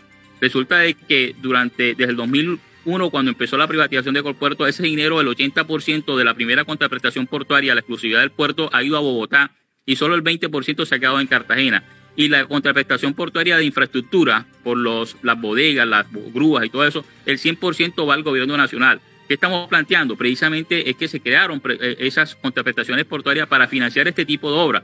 Mira, esa, esa vía tiene una característica que es transitada por, eh, por vehículos pesados, en su mayoría, ¿cierto? Eh, que transportan la carga. Sí, Entonces, sí, lo estoy escuchando. Entonces, entonces precisamente eh, se creó esa contraprestación portuaria y el gobierno, el gobierno nacional ha sido irresponsable. Puso a los cartageneros a pagar el correo de carga vía valorización y vía peaje, o sea, privatizando sus vías, siendo de que esa la contraprestación era para financiar ese tipo de, obras, ¿no? Eh, mira lo que está pasando en, en Ba- en- en Barranquilla. En Barranquilla, el 100% de ambas contraprestaciones portuarias se queda en Barranquilla. O sea, el 60% de Cor Magdalena y el 40% del distrito portuario de Barranquilla. Entonces nosotros estamos exigiendo, o sea, planteando pues que ahí está la fuente de financiación. Y además estamos planteando otra fuente de financiación, como el corredor ¿Qué de carga Bueno, en esta yo le pregunto, señor Fidia, ¿qué hacer con los desempleados? ¿Que se vayan No. para el comité no más peaje o, o qué, No, no, qué es van a que- hacer es que ellos? preci- ¿Qué es que van a hacer ellos? precisamente, precisamente, mira, la concesión no tiene más de 10 empleados de la, de, de- de la zona, de Ballesta, de Turbana. Y mira, el peaje se ha aguantado, el crecimiento. Mira, ahí tenemos una empresa que lo maneja la doctora Liliana, una empresa de construcción y otra de Javier, de infraestructura. Ellos sí están generando y están trabajando a, pérdida. Tienen 40 empleados de Ballesta y una empleada de Cartagena. En cambio, el peaje no pasan de 10. ¿Sí me entiendes? Entonces, entonces, ¿qué pasa? Hay terrenos, hay terrenos eh, que fueron comprados por grandes empresas, pero no, ellos no han invertido por los costos del peaje. Es más, ahí encontramos antes del peaje una zona franca precisamente de los señores Meiselamin, los dueños de la concesión, de la concesión que está antes del peaje. ¿Cierto? Entonces, fíjate, no, o sea, la concesión, eh, el, el trabajo, digamos, el empleo que genera el, el- el peaje es mínimo para lo que ha aguantado y lo que, genera, lo que generan estas empresas. Mira, paralelamente al correo de carga, debió construirse una central de carga con hoteles, con servicio de banco, con restaurantes, precisamente en la zona. Ese proyecto se, quedó, o sea, se, se aguantó, no se dio, ¿cierto? En esa, en esa central de carga, pues sí se hubiera generado, eh, digamos, empleo e ingresos para los ballesteros y para los turbaneros, incluso para todas las, eh, digamos, las poblaciones alrededor. O sea, es el peaje que está aguantando el desarrollo por los costos que, que los enormes costos en materia de movilización que, que las empresas dicen no es rentable. Entonces tienen unos lotes, tienen unos proyectos aguantados y lo que queremos precisamente es el desarrollo. O sea, eh, y que estamos planteando, bueno, sí, que se haga la doble calzada, pero busquemos otra fuente de financiación. Imagínate que nosotros estamos planteando, por unos estudios que hicimos, que pasarle esa responsabilidad a la carga. O sea, por cada tonelada de carga que entra a nuestros puertos, que son los que utilizan en, mayor forma eh, ese corredor y esa doble calzada, eh, grabar con 50 centavos por cada tonelada de carga que entra a los, a los puertos, que entre o que salga. O sea, eso iría al fondo precisamente para hacer estas obras, más lo que te comenté, la nación ha sido irresponsable. Se ha, desde el 2091, del 91, ha recibido la contraprestación portuaria y no ha invertido en lo que debe invertirla, que es la, precisamente las obras que comunican al país y al, al centro del país con el exterior, como son estas estas vías, ¿no? Claro. ¿Qué noticia tiene usted, señor Fidias, de, de lo que sucedió allí en Pasacaballos? Porque hubo vandalismo, hoy salen, hoy salen centrales obreras, representantes de los comités antipeajes, a decir que no es culpa de ellos, que es culpa de las autoridades, que la policía está respaldando a autopistas del Caribe. ¿Qué sabe usted de esto?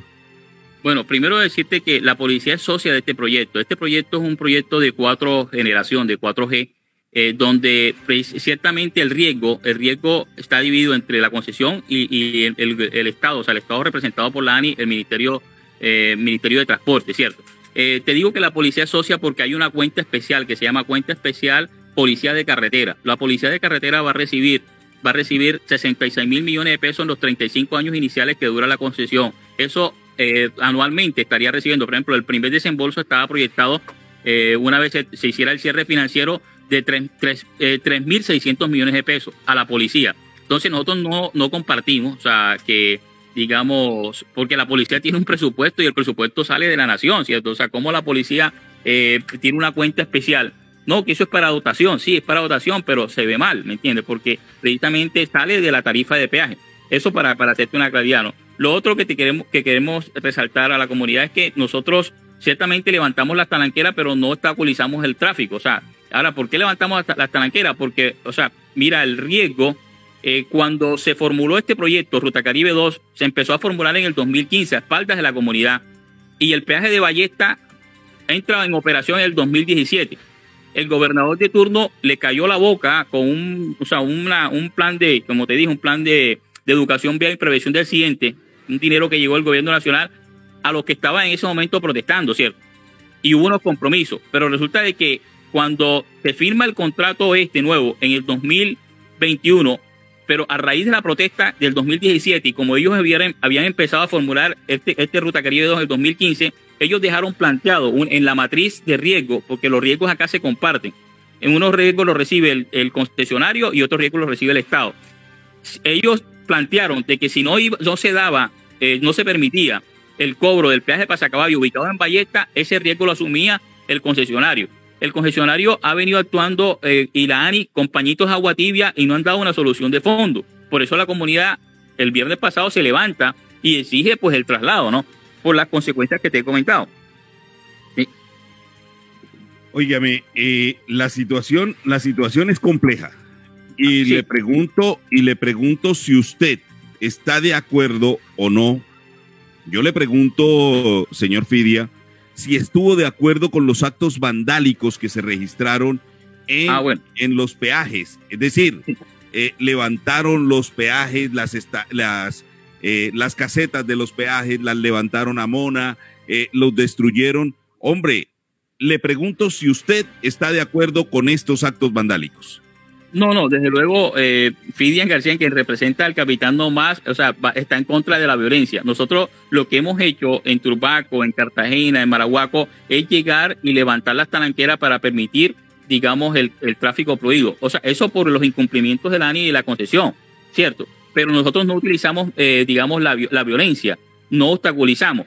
Eh, al parecer, al parecer, fíjate, eh, O sea, venga acá, yo puedo titular mi noticia hoy. Capitán No Más Peaje está en contra de los actos vandálicos. Pues claro, claro, nosotros rechazamos cualquier acto vandálico, incluso eh, en la policía hemos tratado pues de, de- eh, eh, expresar nuestras posiciones en nuestros argumentos, pero, pero sin utilizar la violencia.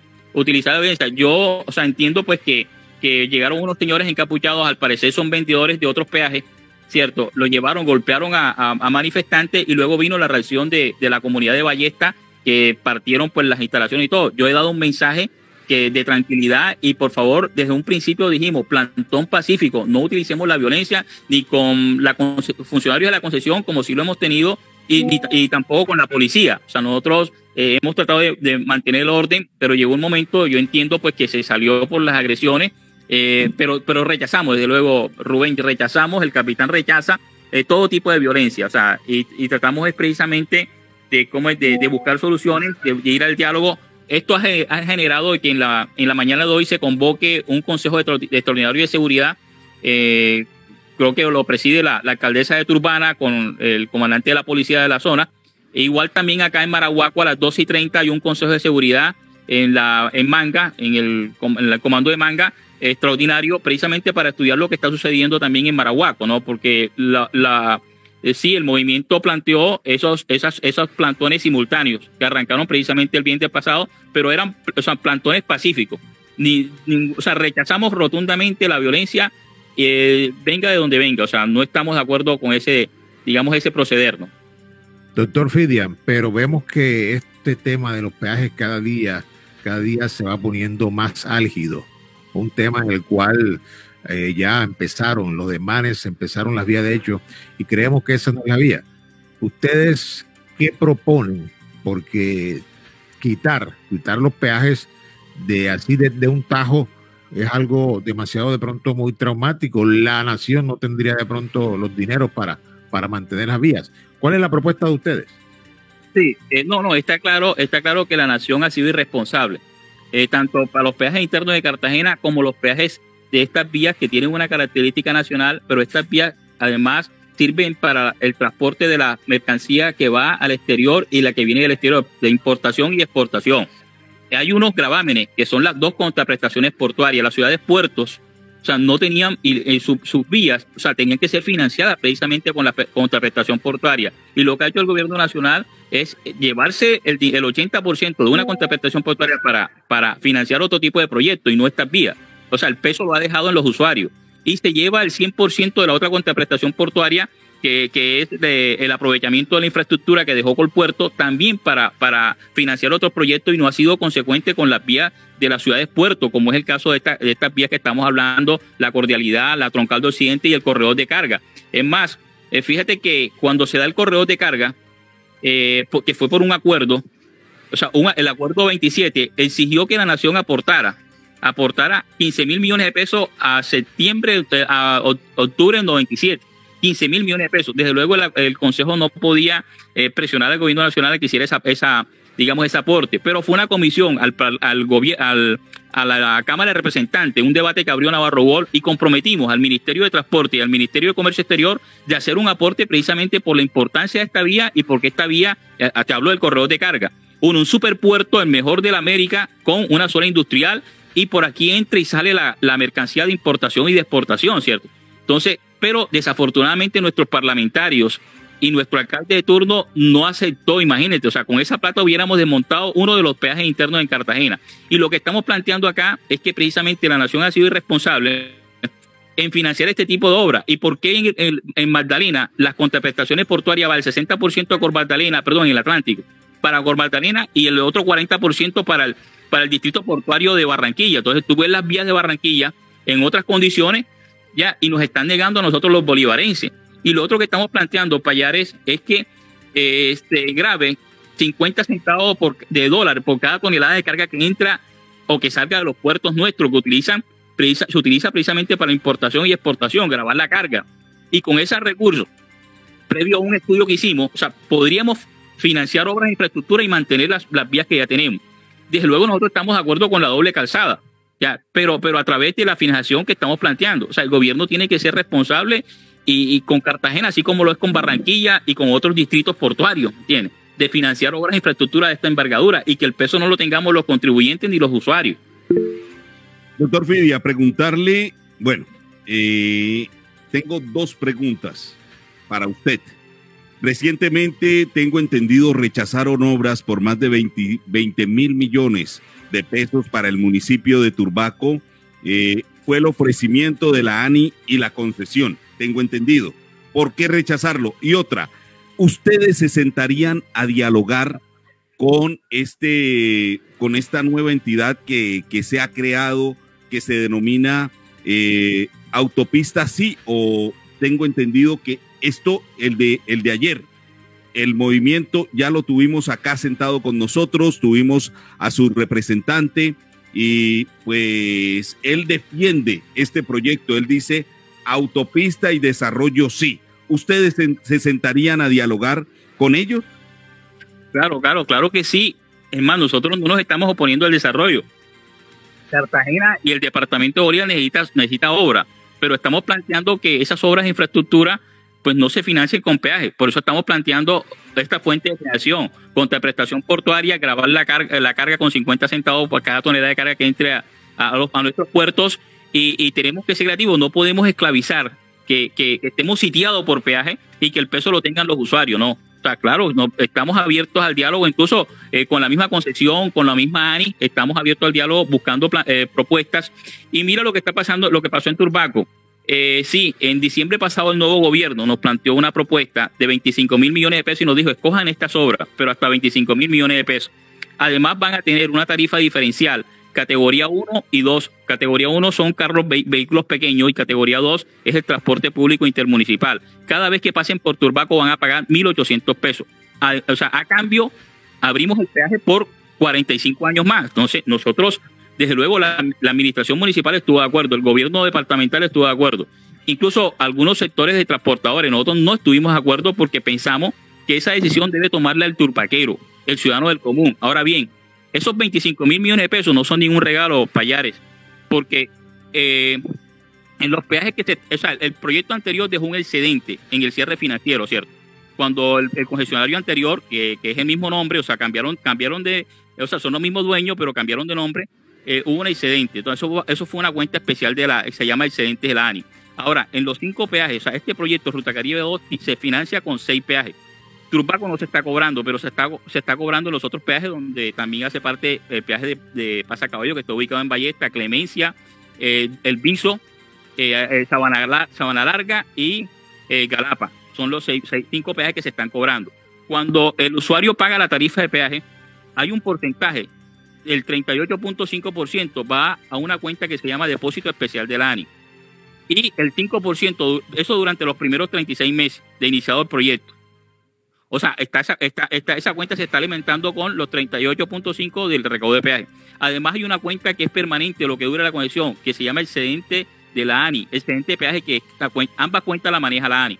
5% durante lo que dieron la concesión. ¿Qué pasa? Esos 25 mil millones de pesos no es ningún regalo del gobierno nacional, ya eso lo hemos lo se ha pagado a través de los usuarios. Y muchas de estas obras, miren, miren esto, muchas de esas obras que nos plantearon fueron consecuencias del proyecto anterior, Ruta Caribe 1. O sea, eh, te hablo de calles sin pavimentar que fueron utilizadas por la maquinaria pesada de ellos. Te hablo Boscolver sin construir. Te hablo canales sin, sin, sin arreglar. Y por eso Turbaco cada vez que llueve se inunda. Entonces, ¿cómo pretenden ellos que no minimizaron y no cumplieron con el proyecto anterior y ahora formulan un proyecto nuevo y en las nuevas unidades funcionales constructivas que tiene este nuevo proyecto, ni un metro cúbico o lineal de pavimento se va a construir en, en, Turbaco. Entonces, ¿cómo pretenden ellos que permitamos peajes por 45 años cuando, cuando no fueron consecuentes con, la, con el municipio de Turbaco y lo que traen es un, o sea, un ofrecimiento, pero que, como te digo, esas obras debieron realizarse antes de empezar la formulación del nuevo proyecto. ¿Cierto? o por lo menos contemplarla en el proyecto, sí. Doctor Fidian, pero usted sí. no ha respondido la pregunta. ¿Estaría sí. dispuesto usted a sentarse con el comité? Eh, ¿cómo, es el, ¿Cómo que se llama, Rubén? El comité. Autopista sí, ¿no? Autopista, Autopista sí. Sí, claro, claro que sí. Estamos dispuestos incluso eh, de sentarnos, de buscar soluciones, pero bajo la consigna de financiar las obras que, que compartimos, pero a través de otra fuente de financiación, no peaje pero dígame, estamos dispuestos, estamos dispuestos a dialogar. Sí, dígame. Señor Fidia, se ha propuesto tarifa diferencial para el peaje del municipio de Turbaco. Se ha propuesto tarifa diferencial, pero es que yo, yo siento que en esto no se avanza en nada. Es decir, el comité antipeaje, y usted me va a perdonar, pero el comité antipeaje en el municipio de Turbaco se ha convertido en, en el gestor de, aspirantes al consejo, de aspirantes a la alcaldía. Esto ha terminado politizándose y para nadie es un secreto que esto ha terminado ahí, en una campaña política de unos cuantos. Y cuando se les habla de propuestas, cuando se les habla, cuando se les habla de, de cosas concretas, ustedes dicen no, a eso nos oponemos, no, a eso también nos oponemos, a todos se están oponiendo. Entonces, ¿qué es lo que se, qué es lo que se quiere? O sea, No, porque aquí vamos a llegar a un mo- vamos a llegar a un punto en que va a ocurrir, no lo permita Dios, lo mismo que ocurrió en Pasacaballos. No lo permita Dios. Y ojo, porque esto es ilegal de todas de todas las vistas o de todas las maneras como se vea, señor Fidia, lo que ocurrió en Pasacaballos es ilegal y hasta la gente puede ir presa, porque este es un dinero en el que está invertido eh, o en el que el Estado tiene la mano invertida. ¿Ya? Y aquí en Turbaco, o sea, ¿a qué, a qué acuerdo se puede llegar? ¿A qué acuerdo?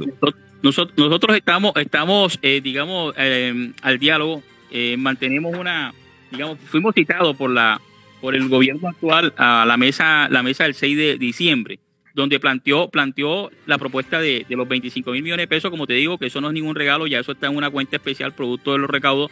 Nosotros lo que estamos planteando es que eh, sea el ciudadano eh, turbaquero que en, las urnas tome la decisión. Por eso la registraduría nos aprobó una, un mecanismo de participación ciudadana, y com- eh, ciudadana como es la consulta popular. Eh, tenemos el vocero que es Samir, Samir Barrio, un joven de Turbaco, y estamos en la recolección de firmas porque, o sea, a diferencia de que el gobierno municipal diga que no tiene plata para mantener la vía, siendo de que el, el presupuesto que se aprobó para la vigencia de Turbaco este año fue de 155 mil millones de pesos y casi, casi más de alrededor de 20 mil, un poco más de 20 mil fueron recursos eh, de incorporaciones de vigencia anteriores de libre destinación y dice que no tiene plata. Eh, vemos como la iluminación, fíjese, la iluminación que se está dando por gestión por gestionada por, por el parlamentario Silvio, eh, presionada por la, por la mesa, por la, la familia No Más Peajes, la iluminación fue con dinero de regalía re- el gobierno nacional y el gobierno departamental. O sea, si hay recursos. Entonces nosotros estamos planteando, no nos estamos oponiendo por oponernos, sino que si analizamos las nueve unidades funcionales del nuevo proyecto Ruta Caribe 2, como te digo, ni un metro cúbico de pavimento, lineal de pavimento se va a hacer en Turpaco. O sea, mira cómo cometen ellos errores. No cumplen con los, las afectaciones que dejó el proyecto anterior y pretenden, y pretenden, o sea, eh, eh, seguir con el peaje durante 45 años más sin invertir, porque ya Turbaco hizo su doble calzada. O sea, nosotros no estamos oponiéndonos a que se terminen las dobles calzadas en los otros tramos. Lo que sí estamos oponiéndonos es que a la, a la- financiación. Y por eso estamos planteando propuestas y por eso queremos que el turbaquero sea quien decida. Porque nosotros tenemos eh, este, muchos usuarios de la vía que están respaldando al movimiento No Más. Ahora, el movimiento No Más, yo veo si hay la oportunidad de pasar a, de pasar de la protesta, de la, de la movilización, de la lucha, a tener instancias de poder, o sea, yo no, no veo mal eso, o sea, que, que en el comité hayan varios aspirantes a la alcaldía o a consejo, ya, eh, y que demuestren, o sea, que demuestren, o sea, porque es que mira lo que nos ha pasado, o sea, el gobierno municipal que nos ha sorprendido, Guillermo ha estado de acuerdo con, con que siga el peaje, pero él en campaña dijo lo contrario. Entonces, lo- nosotros, ¿qué, qué queremos ahora? Hombre, llegar a esta instancia de poder, si se puede, para precisamente impactarnos, pero no, no nos estamos cerrando el diálogo y estamos buscando es fuentes de financiación, que ahí, ahí están las fuentes de financiación. Claro que sí. Doctor Fidia, hay una situación que nos llamó la atención cuando se hizo el cierre del peaje de Turbaco. Después de un tiempo, durante varios días, estuvieron unos jóvenes que recibían plata allí en el peaje y que esto, digamos que era un, un peaje, era un parapeaje, porque a pesar de que no se pagaba, los jóvenes siempre pedían plata, un aporte y diariamente tenían bastantes, eh, sí, cogían bastante dinero. Esta situación puede darse nuevamente, doctor Fidia, y ante esta situación, ¿qué puede, ustedes qué, qué dicen? ¿Qué es lo que pueden ofrecer? Bueno, sí, o sea, eh, la verdad es que sí, tuvimos una, una financiación que fueron unos aportes voluntarios de los usuarios, pero eso desde luego fue criticado. Nosotros no obligábamos, no presionábamos como eh, el periódico El Universal trató de, de, mostrarlo. Entonces, eh, pero fíjate que eh, lo que estamos planteando ahora, en lo que pasó en Turbaco, fíjate, la, la, el equipo que entraba de 7 de la mañana a 5 de la tarde lo financiaban los transportadores. Entonces, ahora la estrategia nuestra en, en, en Pasacaballo y en, en la zona norte, en Marahuaco, es precisamente financiarnos con aporte de los empresarios, eh, de, de, personas que, que, que, han sido, digamos, solidarias, eh, para evitar, evitar que esto se vea como una, una presión o como se vea como un cobro de otro peaje, ¿no? Es más, estamos planteando eh, la realización como lo hicimos en Cartagena de la Yucatón, se viene la Yucatón y, y la Yametón, eh, los campesinos de la zona van a, digamos, a unirse eh, sacando sus productos eh, y venderlos a buenos precios para que parte de esa venta pues sea financiada y evitar en lo posible tener que, que acudir a, a, ¿cómo es? A, a, pedir ayuda o colaboración a los usuarios para que no se malinterprete de que eso es un, un parapeaje, ¿no? Claro que sí. Noticia del momento en este, a esta hora de la mañana, Luis Adolfo. El capitán no más peaje, Fidian García, rechaza los actos vandálicos ocurridos en el peaje de Pasacaballo. No está de acuerdo con los actos vandálicos, con todo lo que se registró allí y lo rechaza de manera categórica.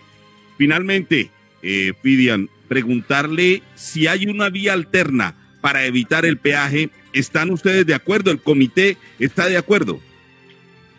Sí, sí, claro, se ha planteado. Se ha planteado, por ejemplo, en el caso de Turpaco, la vía al, al, jardín botánico.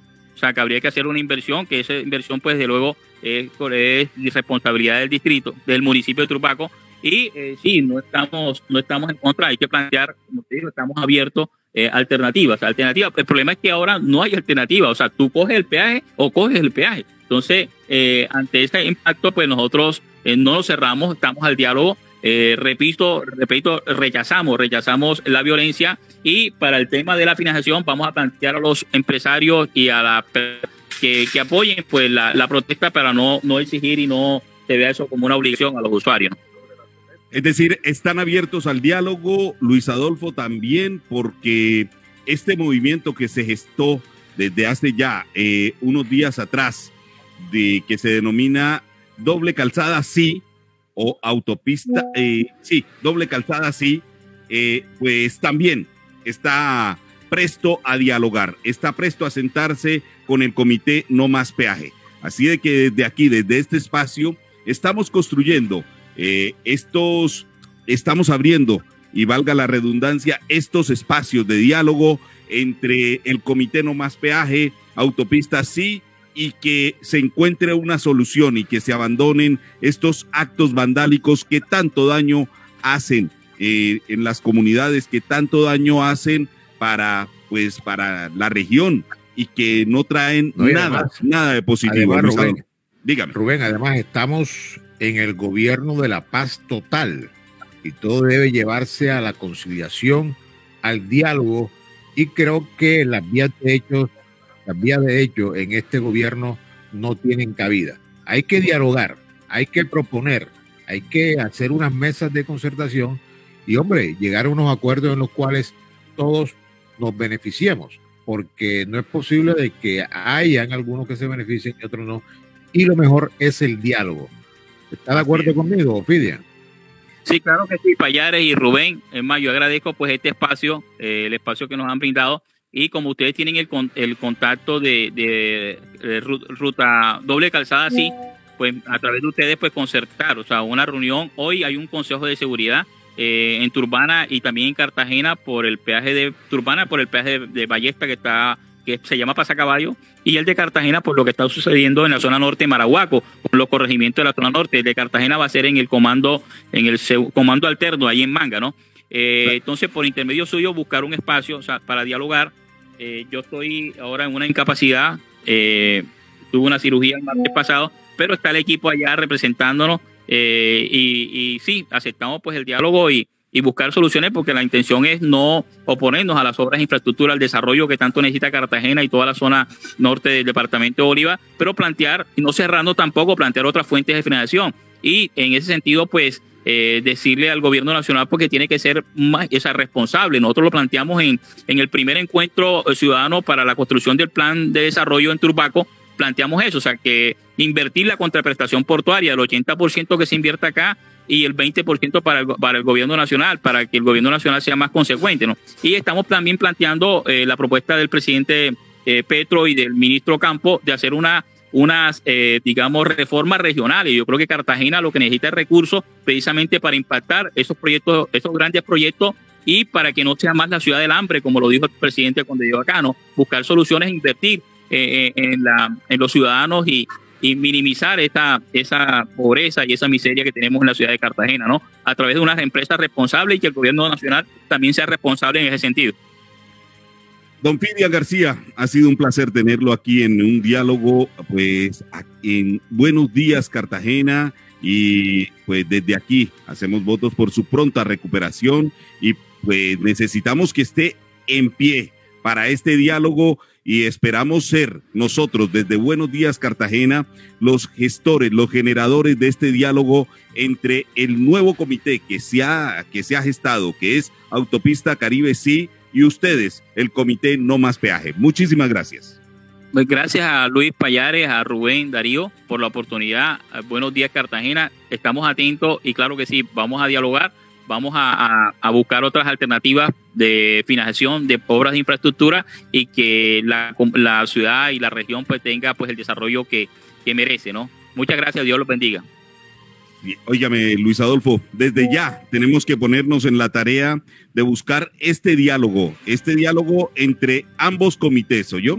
Sí, efectivamente, Rubén. Bueno, ayer hablamos con el señor Jorge, recuerdo el, Jorge, recuerdo del Valle. el- Jorge del Valle, y él está dispuesto, está dispuesto a dialogar, a, a- a seguir trabajando, porque definitivamente hay que llegar a acuerdos. Estamos, como lo decía, estamos en el gobierno de la paz total.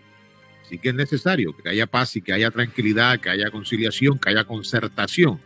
Es lo que manifiesta el gobierno nacional y creemos que es la oportunidad para que se acerquen y lleguen a buenos acuerdos. Bueno, Rubén, son exactamente las 7 y 41 minutos. Vamos a una pequeña pausa. Ya tenemos aquí Espéreme un momento, espéreme un momento, no se me vaya todavía. No, no, no, no, no nos mande Ya todavía. tenemos a Irving Pérez aquí, Rubén. Sí, señor, es que exactamente. Hay que anunciarlo porque hay que decirle a nuestros oyentes que no se vayan, que se queden aquí con nosotros, porque nuestro siguiente invitado, con nuestro siguiente invitado que perteneció o que hizo parte de la Corporación de Turismo, vamos a dialogar sobre ese, ese toque de picó que habrá el fin de semana allí en Playa Hollywood y cómo no se han atendido los requerimientos de planeación. Ya regresamos aquí en Buenos Días, Cartagena.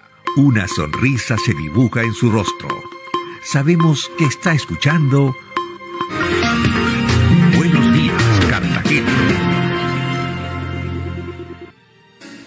Flashback. Flashback con Jimmy Villarreal.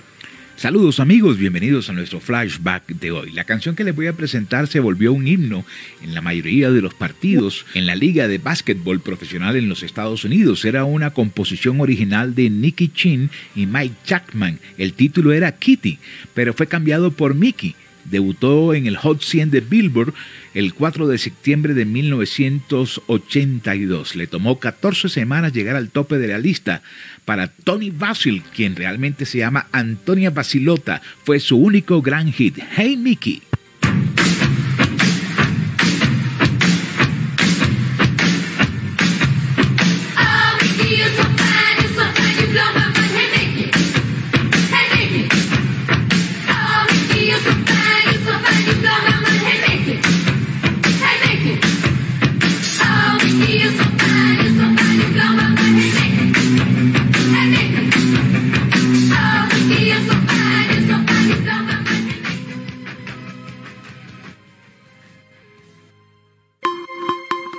Estás conectado con Buenos Días, Cartagena.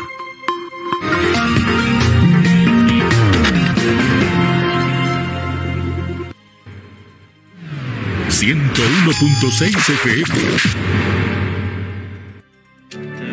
Ahora más que nunca hemos entendido que nuestra salud mental necesita cuidado, que nuestras emociones y pensamientos son la respuesta natural a todo lo que sucede que se vale sentirnos mal y buscar apoyo para entenderlo, que se vale preguntar cómo nos sentimos y qué pensamos, que se vale expresarlo sin miedo y escucharnos sin juzgarnos, que se vale cuidarnos entre todos. Nuestra salud mental es fundamental. Gobierno de Colombia.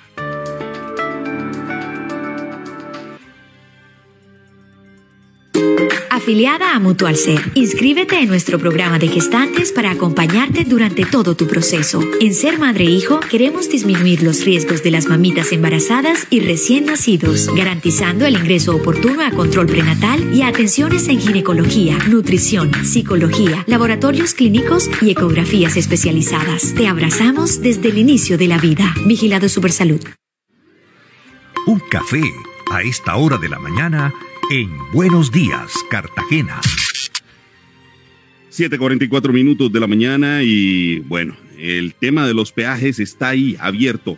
Esperamos que en los próximos días podamos tener solución. Y entre tanto, Luis Adolfo, se nos viene otro problemita, otro problema serio para la ciudad de Cartagena. Y a esta hora de la mañana le damos la bienvenida a una autoridad en materia turística a propósito del toque del imperio que se nos viene este fin de semana en Playa Hollywood. ¿Quién es nuestro siguiente invitado, Luis Adolfo? Bueno, se trata del doctor Irving Pérez, quien hizo parte de la Corporación de Turismo Cartagena de Indias, también fue el presidente de Fontour, un hombre que sabe mucho del tema del turismo y también conoce perfectamente la legislación amparada para todo lo que tiene que ver con la normatividad. Bueno, doctor Pérez, con los buenos días. Cuéntenos cuál es su concepto con respecto al permiso que se le dio a la alcaldía a este pico y que no lleva en estos momentos lo que, lo que creemos, no lleva el concepto técnico de planeación. Buenos días.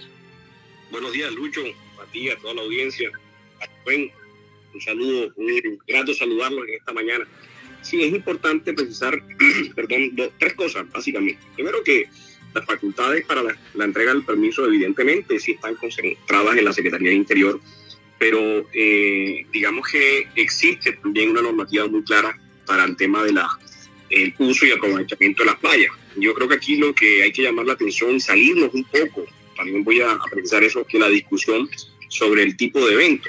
Yo creo que esa discusión eh, nos distrae de lo que realmente se tiene que analizar de fondo, que son los procedimientos y un poco como la, la creería que es como la, como si me gustan o no me gustan, doy el permiso de la actividad, en este caso que es la alcaldía, y eso no debería estar así, es decir, aquí tenemos que ceñirnos a los procedimientos que están enmarcados en la, en la ley, y en ese sentido es lo que eh, eh, yo realmente manifiesta una preocupación. Yo creo que no tiene sentido discutir si es que es un evento de un evento de música clásica. Es un evento al fin y al cabo y es un negocio, como bien lo decía el, el, el, el editorial del Universal hace pocos días. Es decir, no tenemos que distraernos de que esto es una actividad económica de unos particulares que están explotando unos bienes de uso público y que el Estado le está concediendo un permiso para hacer dinero. No, eso es lo que es un evento público, donde se está cobrando una boleta y donde va a haber una afectación a, la, a, los residentes tienen que tenerse en cuenta y va a haber una afectación a la actividad turística que no se está teniendo en cuenta y que evidentemente hay unos impactos que tienen que minimizarse. Yo espero que una vez tomada la decisión de la administración de entregar ese permiso, se tomen las medidas para minimizar esos impactos. Pero de fondo lo que hay es una mala, eh, digamos, procedimiento para la entrega de ese permiso, porque el contexto real de todo lo que regula el uso de los espacios públicos en playa está dado en el decreto 1811 desde el 2015 y claramente ahí establece los procedimientos para la entrega y uso de permisos por fuera de las actividades turísticas eh, de, de, de, baño. Eh, ahí están específicamente en el cuadro de uso, te deja claramente establecido que todos estos permisos requieren un concepto técnico de planeación, donde tiene que pronunciarse sobre la capacidad, sobre el, el tamaño del, de la área ocupada y sobre todo el tipo de mobiliario como tal. Eso es un procedimiento que está establecido. Si ese permiso se está entregando sin eso, pues se están cometiendo unos profundos, eh, digamos, fallas y se está de todas maneras violando la normativa que el mismo distrito establece para la entrega de los permisos. Entonces yo sí llamo la atención en ese punto, porque amén de la discusión del tipo de evento, es el procedimiento para que se cumpla. No puede ser caprichoso de que se entregue un permiso sin el cumplimiento de los requisitos. Y ahí es donde creo que debe estar y se está fallando dentro del procedimiento porque el día de mañana no será un permiso de picó, sino de otra actividad. Entonces hay tres puntos fundamentales ahí, que es un poco la, afectación a los residentes y a la actividad turística, la normativa que se tuvo en cuenta para entregar el permiso y por supuesto, eh, creo que también es válida la discusión, la promoción de este tipo de actividades eh, culturales en los espacios que la, la ciudad realmente debería tener y que hoy no los tiene. Entonces creo que ahí son tres aspectos que, que, no se están teniendo en cuenta, pero en mi parecer hay un mal procedimiento porque hasta la última información que publicó el diario Universal no se tenía el concepto técnico de planeación para pedir este permiso. Desconozco si el momento de esta entrevista o de este diálogo que estamos teniendo, pues ya se cuenta con ese concepto técnico de planeación. Y ahí también hay un llamado a la Secretaría de Planeación que debe pronunciarse de fondo sobre lo que le corresponde, que el uso de esos espacios públicos con los permisos debidos. Doctor Irving, preguntarle porque no es lo mismo el toque de una orquesta sinfónica que el toque de un picó. Es decir, los públicos son totalmente diferentes, eh, hay una afectación al turismo, hay una afectación directa por, por el sonido. Aquí tuvimos ayer al señor eh, Iriarte, al, al representante del, del Picó, pero él nos decía que no se va a afectar eh, la zona porque el picó va a sonar muy pasito, el picó va a sonar eh, con decibeles muy, muy bajos. Es decir, aquí hay una afectación al sector turístico y vuelvo y repito, no es lo mismo que toque una orquesta sinfónica a que toque un picó en esta zona de la ciudad, ¿o sí?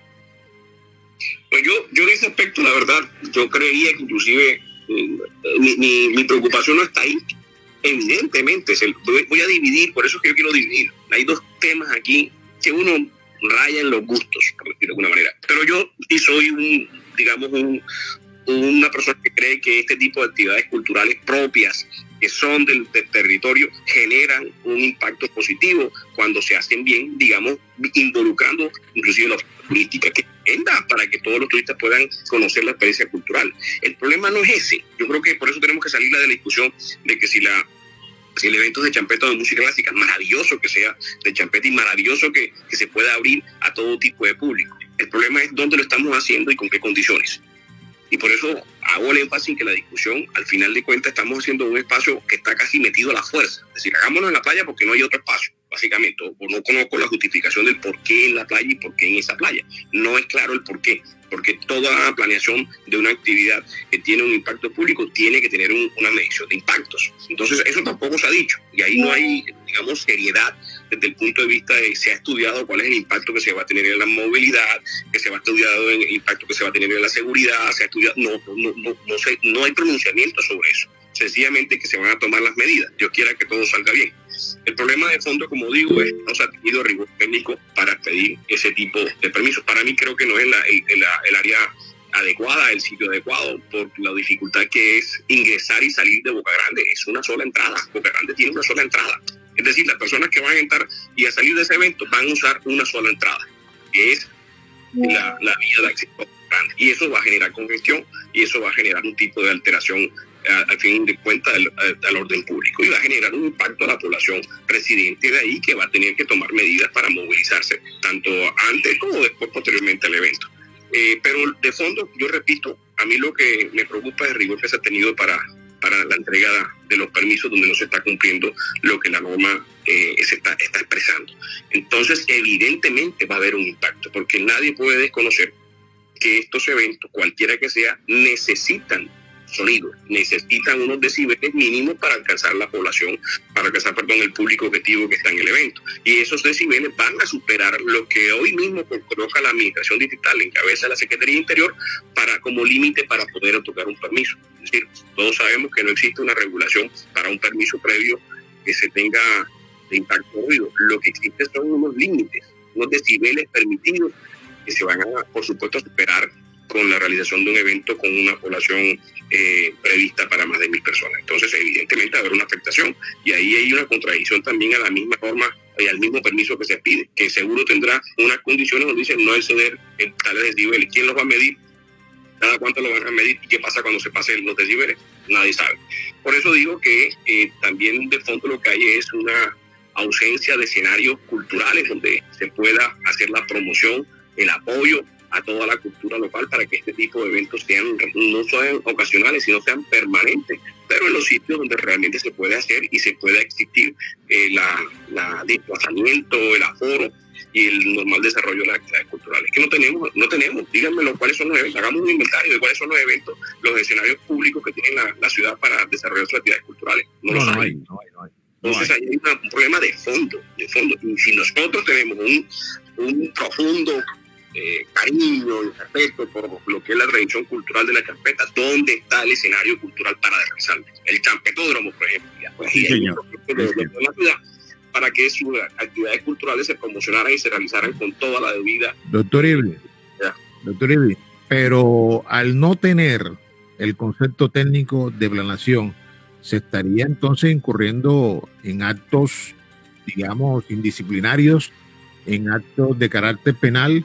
¿Qué sin tipo? ninguna duda. ¿Qué Sin tipo de, duda, de- hay una sin, ninguna duda hay una falla por lo menos eh, de omisión a la responsabilidad de que le cabe en este caso a la Secretaría de Planación y la Secretaría de Interior de cumplir los requisitos que establece la ley para su, su permiso es decir estarían omitiendo y una falla disciplinaria mínima eh, que tendría que ver y revisar en este caso la- las entidades de control porque se estaría violando la normatividad vigente para la expedición de un decreto de un permiso, perdón, violando el decreto establecido para ello. Entonces, eh, el llamado inclusive es que se haga.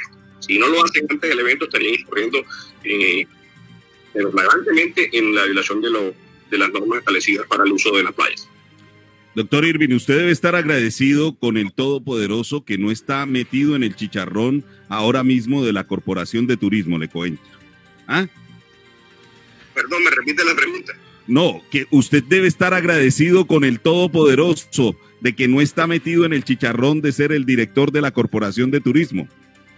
Hombre, yo lo que digo es que por lo menos en la corporación su papel tiene que ser el de considerar este tipo de entidades para que no, no revienten en el buen sentido de la palabra la última hora.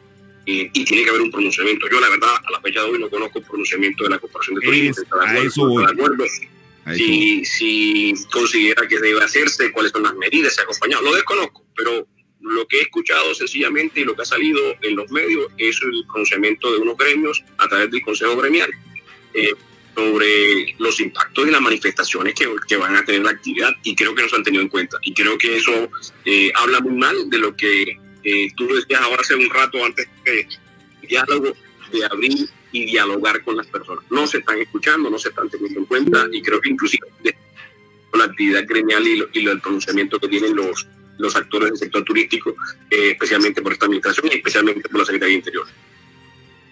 Óigame, doctor Irving, cuando se hacen esta clase de eventos hay pólizas de cumplimiento, es decir, eh, ¿quién responde de llegar a generarse actos vandálicos una vez concluya el evento? Si se forma alguna gresca, si se forma algún, alguna situación que se salga de, de- del orden, porque ayer hablaba precisamente el, el señor Iriarte acá y yo le decía, no, es que dentro, dentro de la dentro del evento como tal, ustedes garantizan la ciudad, la seguridad, pero fuera no. Fuera se arman grescas, se arman problemas. ¿Quién va a garantizar o cómo eh, se da la garantía de que fuera de este evento no vaya a ocurrir nada, nada fuera de lo común, doctor Irving? Mira, el mismo artículo, el mismo decreto sobre todo lo que son instalaciones temporales establece básicamente para unos eventos culturales tener una memoria descriptiva del evento a realizar, que debe tenerlo, yo asumo que esto debe estar, porque un plano de ubicación de la superficie a ocupar, y aquí vean lo que tú dices, construir una garantía, constituir, perdón, una garantía única, Un segundo, constituir una garantía única para la realiza- la realización de los, tanto en el tema del montaje, desmontaje, como la realización de la actividad en playas específicamente. Y un seguro de responsabilidad civil de accidentes por parte de los- del promotor. Es decir, que eh, eso tiene que estar eh, garantizado. Pero ojo, esos son los elementos que deben tener específicamente para lo de playa, donde está en el decreto. Al no existir el concepto técnico de desconozco si, si esto se ha revisado o no se ha, tenido en cuenta. Espero que sí, yo me imagino que sí. Pero eh, es evidente que el, el organizador garantizará sus actividades dentro del evento. Y aquí es donde, donde eh, es bastante, digamos, curioso, porque al momento de que la autoridad local entrega un permiso, tienen que tener de las medidas para responder por lo que sucede afuera. Entonces ahí el llamado será y le cabe la responsabilidad a la ciudad de garantizar la seguridad, la movilidad y todas las actividades conexas a la actividad que se está haciendo, pero en el resto del espacio. Eso, digamos que el Estado es una carga que tiene un particular al montar un negocio. Y yo insisto nuevamente que esto es un negocio. Hay venta de boletas, hay venta de actividades comerciales. Es decir, lo que va a haber es un enriquecimiento por unos particulares del, del uso del espacio público. ¿Cuál es el beneficio para la ciudad? Pues tendremos que, mirarlo a futuro. Pero ahí es donde tiene que haber un una, equilibrio entre los beneficios que le genera la ciudad en términos de empleo, en términos de, impuestos, qué sé yo, eh, versus el aprovechamiento que está teniendo un particular para usufructar el espacio público, cobrar por él eh, y, beneficiarse. Tampoco desconozco si hay el cobro del alquiler de espacio público que debe regularse también para que cuando se alquile, cuando se usen estos espacios públicos en la playa, se pague un alquiler al distrito por el uso de ese espacio público y se pueda beneficiar también la ciudad de, de esta actividad. Es decir, este evento lo que demuestra es que todavía falta mucho por organizar en el términos de la ocupación de espacios públicos, especialmente en playa, donde no se está generando tampoco ningún beneficio económico a la ciudad por el impacto que se está teniendo. Bueno, doctor Irving Pérez, muchas gracias por estar acá en los micrófonos de Buenos Días Cartagena. Bueno, y cuéntenos por dónde anda, doctor. Hace rato que, que no sabemos por dónde anda, en qué parte del mundo se encuentra. Por ahora moviéndome por toda la costa, gracias a Dios, frente a actividades de asesoría ah. los municipios. Óigame, ah, Luis Adolfo, eh, ¿usted sabe cómo le va al doctor Irving bailando champeta? Bueno, él tiene que decirnos cómo le va, cómo le va, doctor Irving, bailando sí. champeta. Me encanta, pero soy más bailarín de champeta. Pero me encanta, la verdad es un género que me gusta y la verdad que aprovecho para hacerle el reconocimiento, como se ha dicho, de todo la, el crecimiento y, casi que la, la, madurez propia que este género ha logrado, eh, que hoy nos identifica a todos los colombianos y no hay expresiones en el mundo más grande de satisfacción que cuando uno ve eh, artistas colombianos e internacionales que hacen eh, presentaciones y toman este género para incluirlo en su repertorio. Y por eso creo que no debe ser la discusión. Yo creo que nadie, lo leía hace poco, decía, creo que la champeta ha alcanzado una madurez que no necesita defensores de oficio. Solita se defiende. Aquí el tema no debe ser el género musical y lo que la, la cultura alrededor de, ella no, no, nos, nos representa. Creo que el tema tiene que ver con el rigor y las facilidades que el Estado, en este caso el distrito, deba tener para la promoción y la realización de estas actividades culturales con la dignidad que merece. No esta discusión de que si se puede o no se puede hacer en, este, en, en, en una país. Ahora, Rubén, le cuento algo. El doctor Irving Pérez, tú sabes que él es de la sabana de Sucre. Él es buen bailador de porro y comedor de diabolín. Sí, señor. Sí, señor. Claro. Sí, me, fascina, me fascina el porro, me fascina el fandango, me fascina toda la, la verdad, toda la música pero sin duda alguna cuando escucho un porro, sea de banda, orquestado o lo que sea, ese, ese es por obligación toca bailar. Se espanta, como decía mi abuelo, se espanta la cadera de inmediato. Sí, señor. Bueno, muchas gracias, doctor Edwin Pérez, por estar en Buenos Días, Cartagena. Un abrazo. Bueno, Rubén, era el doctor Irwin Pérez, quien fue director de, de la entidad promotora de turismo de la ciudad de Cartagena y también fue presidente de Fontur recientemente, un hombre que tiene la autoridad para manifestar eh, y decir con respecto al evento que se va a realizar este domingo a partir de las 2 de la tarde en la famosa playa Hollywood que queda enfrente del Hotel Caribe en la ciudad de Cartagena. Ya la boletería está completamente vendida, Rubén. Óyame, Luis Adolfo, llama, llama, llama poderosamente la atención el hecho de que Fíjese usted, el día de hoy ha estado movidito o movido en materia informativa, Luis Adolfo. Eso es, esto quiere decir que la ciudad está ahí, está en ebullición y fíjese usted, si usted se va al resumen de, al resumen noticioso del momento, eh, pasamos de, de los peajes, pasamos por una por una situación similar a la de la película La estrategia del caracol en la bahía de Cartagena y ahora con el concepto del doctor Irving en torno al toque del picó en las playas de, en la playa Hollywood, en el sector de Boca Grande. Toda esta información. Nos escriben, nos escriben del diciendo, no, no, eso es un emprendimiento, hay que verificar. Creo que no sé, pero sí hay que verificar. puede Le ser pregunto. emprendimiento, puede ser emprendimiento, Luis Adolfo, pero están cumpliendo, eh, están eh, realizando labores o acciones propias del DADIS. Sí, efectivamente, están fumigando en este sector de Olaya. ¿A usted quién fue, quién, quién le dijo, Rubén, de que estaban cobrando? ¿Quién le dijo? A mí, a mí me dijo Aniano. Aniano, me Aniano, informó. bueno. Sí, señor, Aniano. Aniano vive en la zona, ¿no? Aniano vive en la zona. Por supuesto, usted que, usted que estima tanto Aniano. Usted, Aniano usted- es gran amigo. Aniano lo conozco desde hace rato, lo conozco inclusive más que usted. Yo, yo conozco a Aniano incluso desde que era un muchachón, era un Ah, muchachón. Bueno, yo lo conozco entonces- hace rato. Entonces, fíjese usted, para, para el señor Aniano. Ahora hay que abonarle algo al Aniano, es un hombre que se ha esforzado por estudiar. Es precisamente un hombre que viene de estos de estos barrios de, estra- de estrato muy humilde de la ciudad de Cartagena, es un hombre estudioso, un hombre que se ha forjado a y puro que se, pulso. y que Es se ha ciudad- mantenido, vea, y que se ha mantenido en su zona y trabaja por su zona, ¿oyó? Sí, claro, efectivamente. Yo le digo, yo le digo a Aquaman muy jocosamente y con mucho cariño, porque el hombre está ahí siempre pendiente de la, de la Ciénaga de Virgen, que es un cuerpo de agua hermoso que desafortunadamente Rubén se está perdiendo. Y precisamente tenemos que hacer un foro. Ojalá contactemos a, a a- a Aniano para hacer un foro sobre la Ciénaga de la Virgen, porque la ciénaga se está muriendo, Rubén. Usted observa cuando vamos cruzando el puente hacia la zona norte la cantidad de sedimento que hay y se está secando prácticamente la, la ciénaga de la Virgen.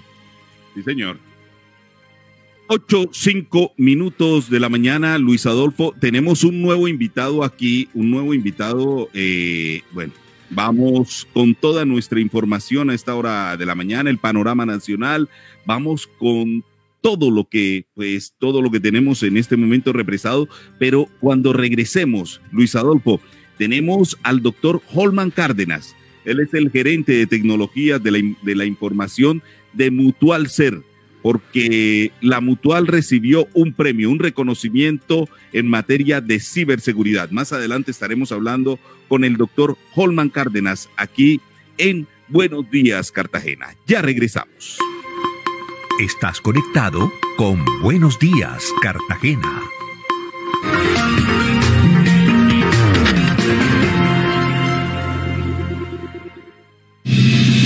Hola, ¿qué tal? Florentino Mesa les presenta el resumen de la hora. El gobierno nacional presentó su proyecto de reforma laboral definido por la administración Petro como ambicioso para mejorar las condiciones e ingresos de los trabajadores en un mundo que exige justicia social. Al acto, que comenzó con tres horas de retraso, estaba prevista la asistencia del presidente Gustavo Petro, pero quien finalmente lo encabezó fue la ministra de Trabajo Gloria Inés Ramírez. Petro llegó al finalizar el acto para firmar de forma simbólica la iniciativa que será enviada al Congreso. Una nueva renuncia masiva se presentó en el Ejército Nacional. 23 tenientes coroneles solicitaron la baja en las militares, con lo que ya van más de 100 oficiales que se han retirado en lo que va de este año. Según el documento, el retiro se hace por voluntad propia, aunque algunos militares que pidieron reservar el nombre mencionan que están cansados de las nuevas directrices impartidas desde el Ministerio de Defensa y el Gobierno Nacional. El ministro de Defensa Iván Velázquez afirmó que el número de hectáreas erradicadas de cultivos de coca no debería ser el principal indicador de éxito en la lucha contra el narcotráfico, refiriéndose al informe de la ONU que pone a Colombia como el principal productor de cocaína. El documento detalla que el cultivo de coca, en el que Colombia lidera los rankings, se disparó un 35% entre los años 2020 y 2021, una cifra récord y el mayor aumento interanual desde el 2016. El gobernador del estado venezolano del Táchira, Freddy Bernal, denunció que la desatada violencia norte de Santander impacta sin querer las ciudades de San Antonio y Ureña, ubicadas en la región que él gobierna y que limita con Colombia. Bernal aseguró que grupos armados irregulares ocupan cada vez más espacios en Cúcuta, Villa del Rosario y la zona del Catatumbo, con acciones muy violentas que parecieran un desafío al Estado colombiano. La aerolínea JetSmart, controlada por el fondo de inversión estadounidense Indigo Partners, firmó una carta de entendimiento con Ultra Air para evaluar la posibilidad de adquirir el 100% de las acciones de la aerolínea de bajo costo colombiana. En caso de concretarse, la compra tendría un impacto positivo de cara a la consolidación de la libre competencia en el mercado aéreo colombiano, dado que las compañías en mención no tienen rutas coincidentes. La tienda express. Llegó la tienda express. El más espectacular programa de fidelidad para tenderos y consumidor final. La tienda express. Módulo de mercadeo y radio promocional que se comunica con los tenderos a través de la radio. La tienda express Mayores informes en el 315-545-3545. La Tienda Express. El colombiano Juan Sebastián Molano ganó el Gran Premio de Denaín, segunda prueba de la Copa de Francia de ciclismo, tras un recorrido de 192 kilómetros en el norte de Francia. El corredor de 28 años, ya ganador esta temporada de una etapa del Tour de Emiratos Árabes Unidos, superó al término de un sprint al neerlandés Tim van Dijk y al belga Timo Kielich, segundo y tercero respectivamente. 101.6 FM. Más que nunca hemos entendido que nuestra salud mental necesita cuidado, que nuestras emociones y pensamientos son la respuesta natural a todo lo que sucede, que se vale sentirnos mal y buscar apoyo para entenderlo, que se vale preguntar cómo nos sentimos y qué pensamos, que se vale expresarlo sin miedo y escucharnos sin juzgarnos, que se vale cuidarnos entre todos. Nuestra salud mental es fundamental. Gobierno de Colombia. Afiliada a Mutual Ser, inscríbete en nuestro programa de gestantes para acompañarte durante todo tu proceso. En Ser Madre e Hijo queremos disminuir los riesgos de las mamitas embarazadas y recién nacidos, garantizando el ingreso oportuno a control prenatal y atenciones en ginecología, nutrición, psicología, laboratorios clínicos y ecografías especializadas. Te abrazamos desde el inicio de la vida. Vigilado Supersalud. Terminó la desactualización de los inmuebles en Cartagena. Así es, amigo cartagenero. La Heroica, después de ocho años, renovó su información predial y ahora es posible conocer el estado real de los más de 300.000 inmuebles que conforman la ciudad. Si desea hacer revisión del avalúo catastral de su inmueble, puede acercarse a la sede de Go Catastral en el barrio Manga o ingresar en gocatastral.catastrobogotá.gov.co. Con Go Catastral, Cartagena va pa'lante. En Crespo, El Cabrero y los Morros ya escuchan 101.6 FM la radio de Cartagena.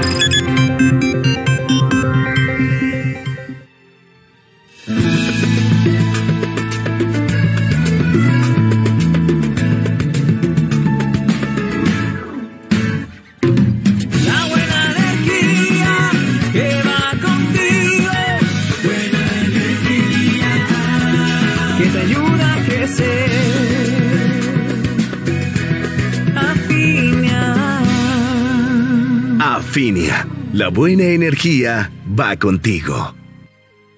La información de los predios de la Heroica ya está actualizada. Sí, así como lo oye, ahora es posible conocer el valor catastral real de su propiedad en Cartagena e incluso visibilizar barrios que antes no aparecían en el mapa de la ciudad. Si desea hacer revisión del valor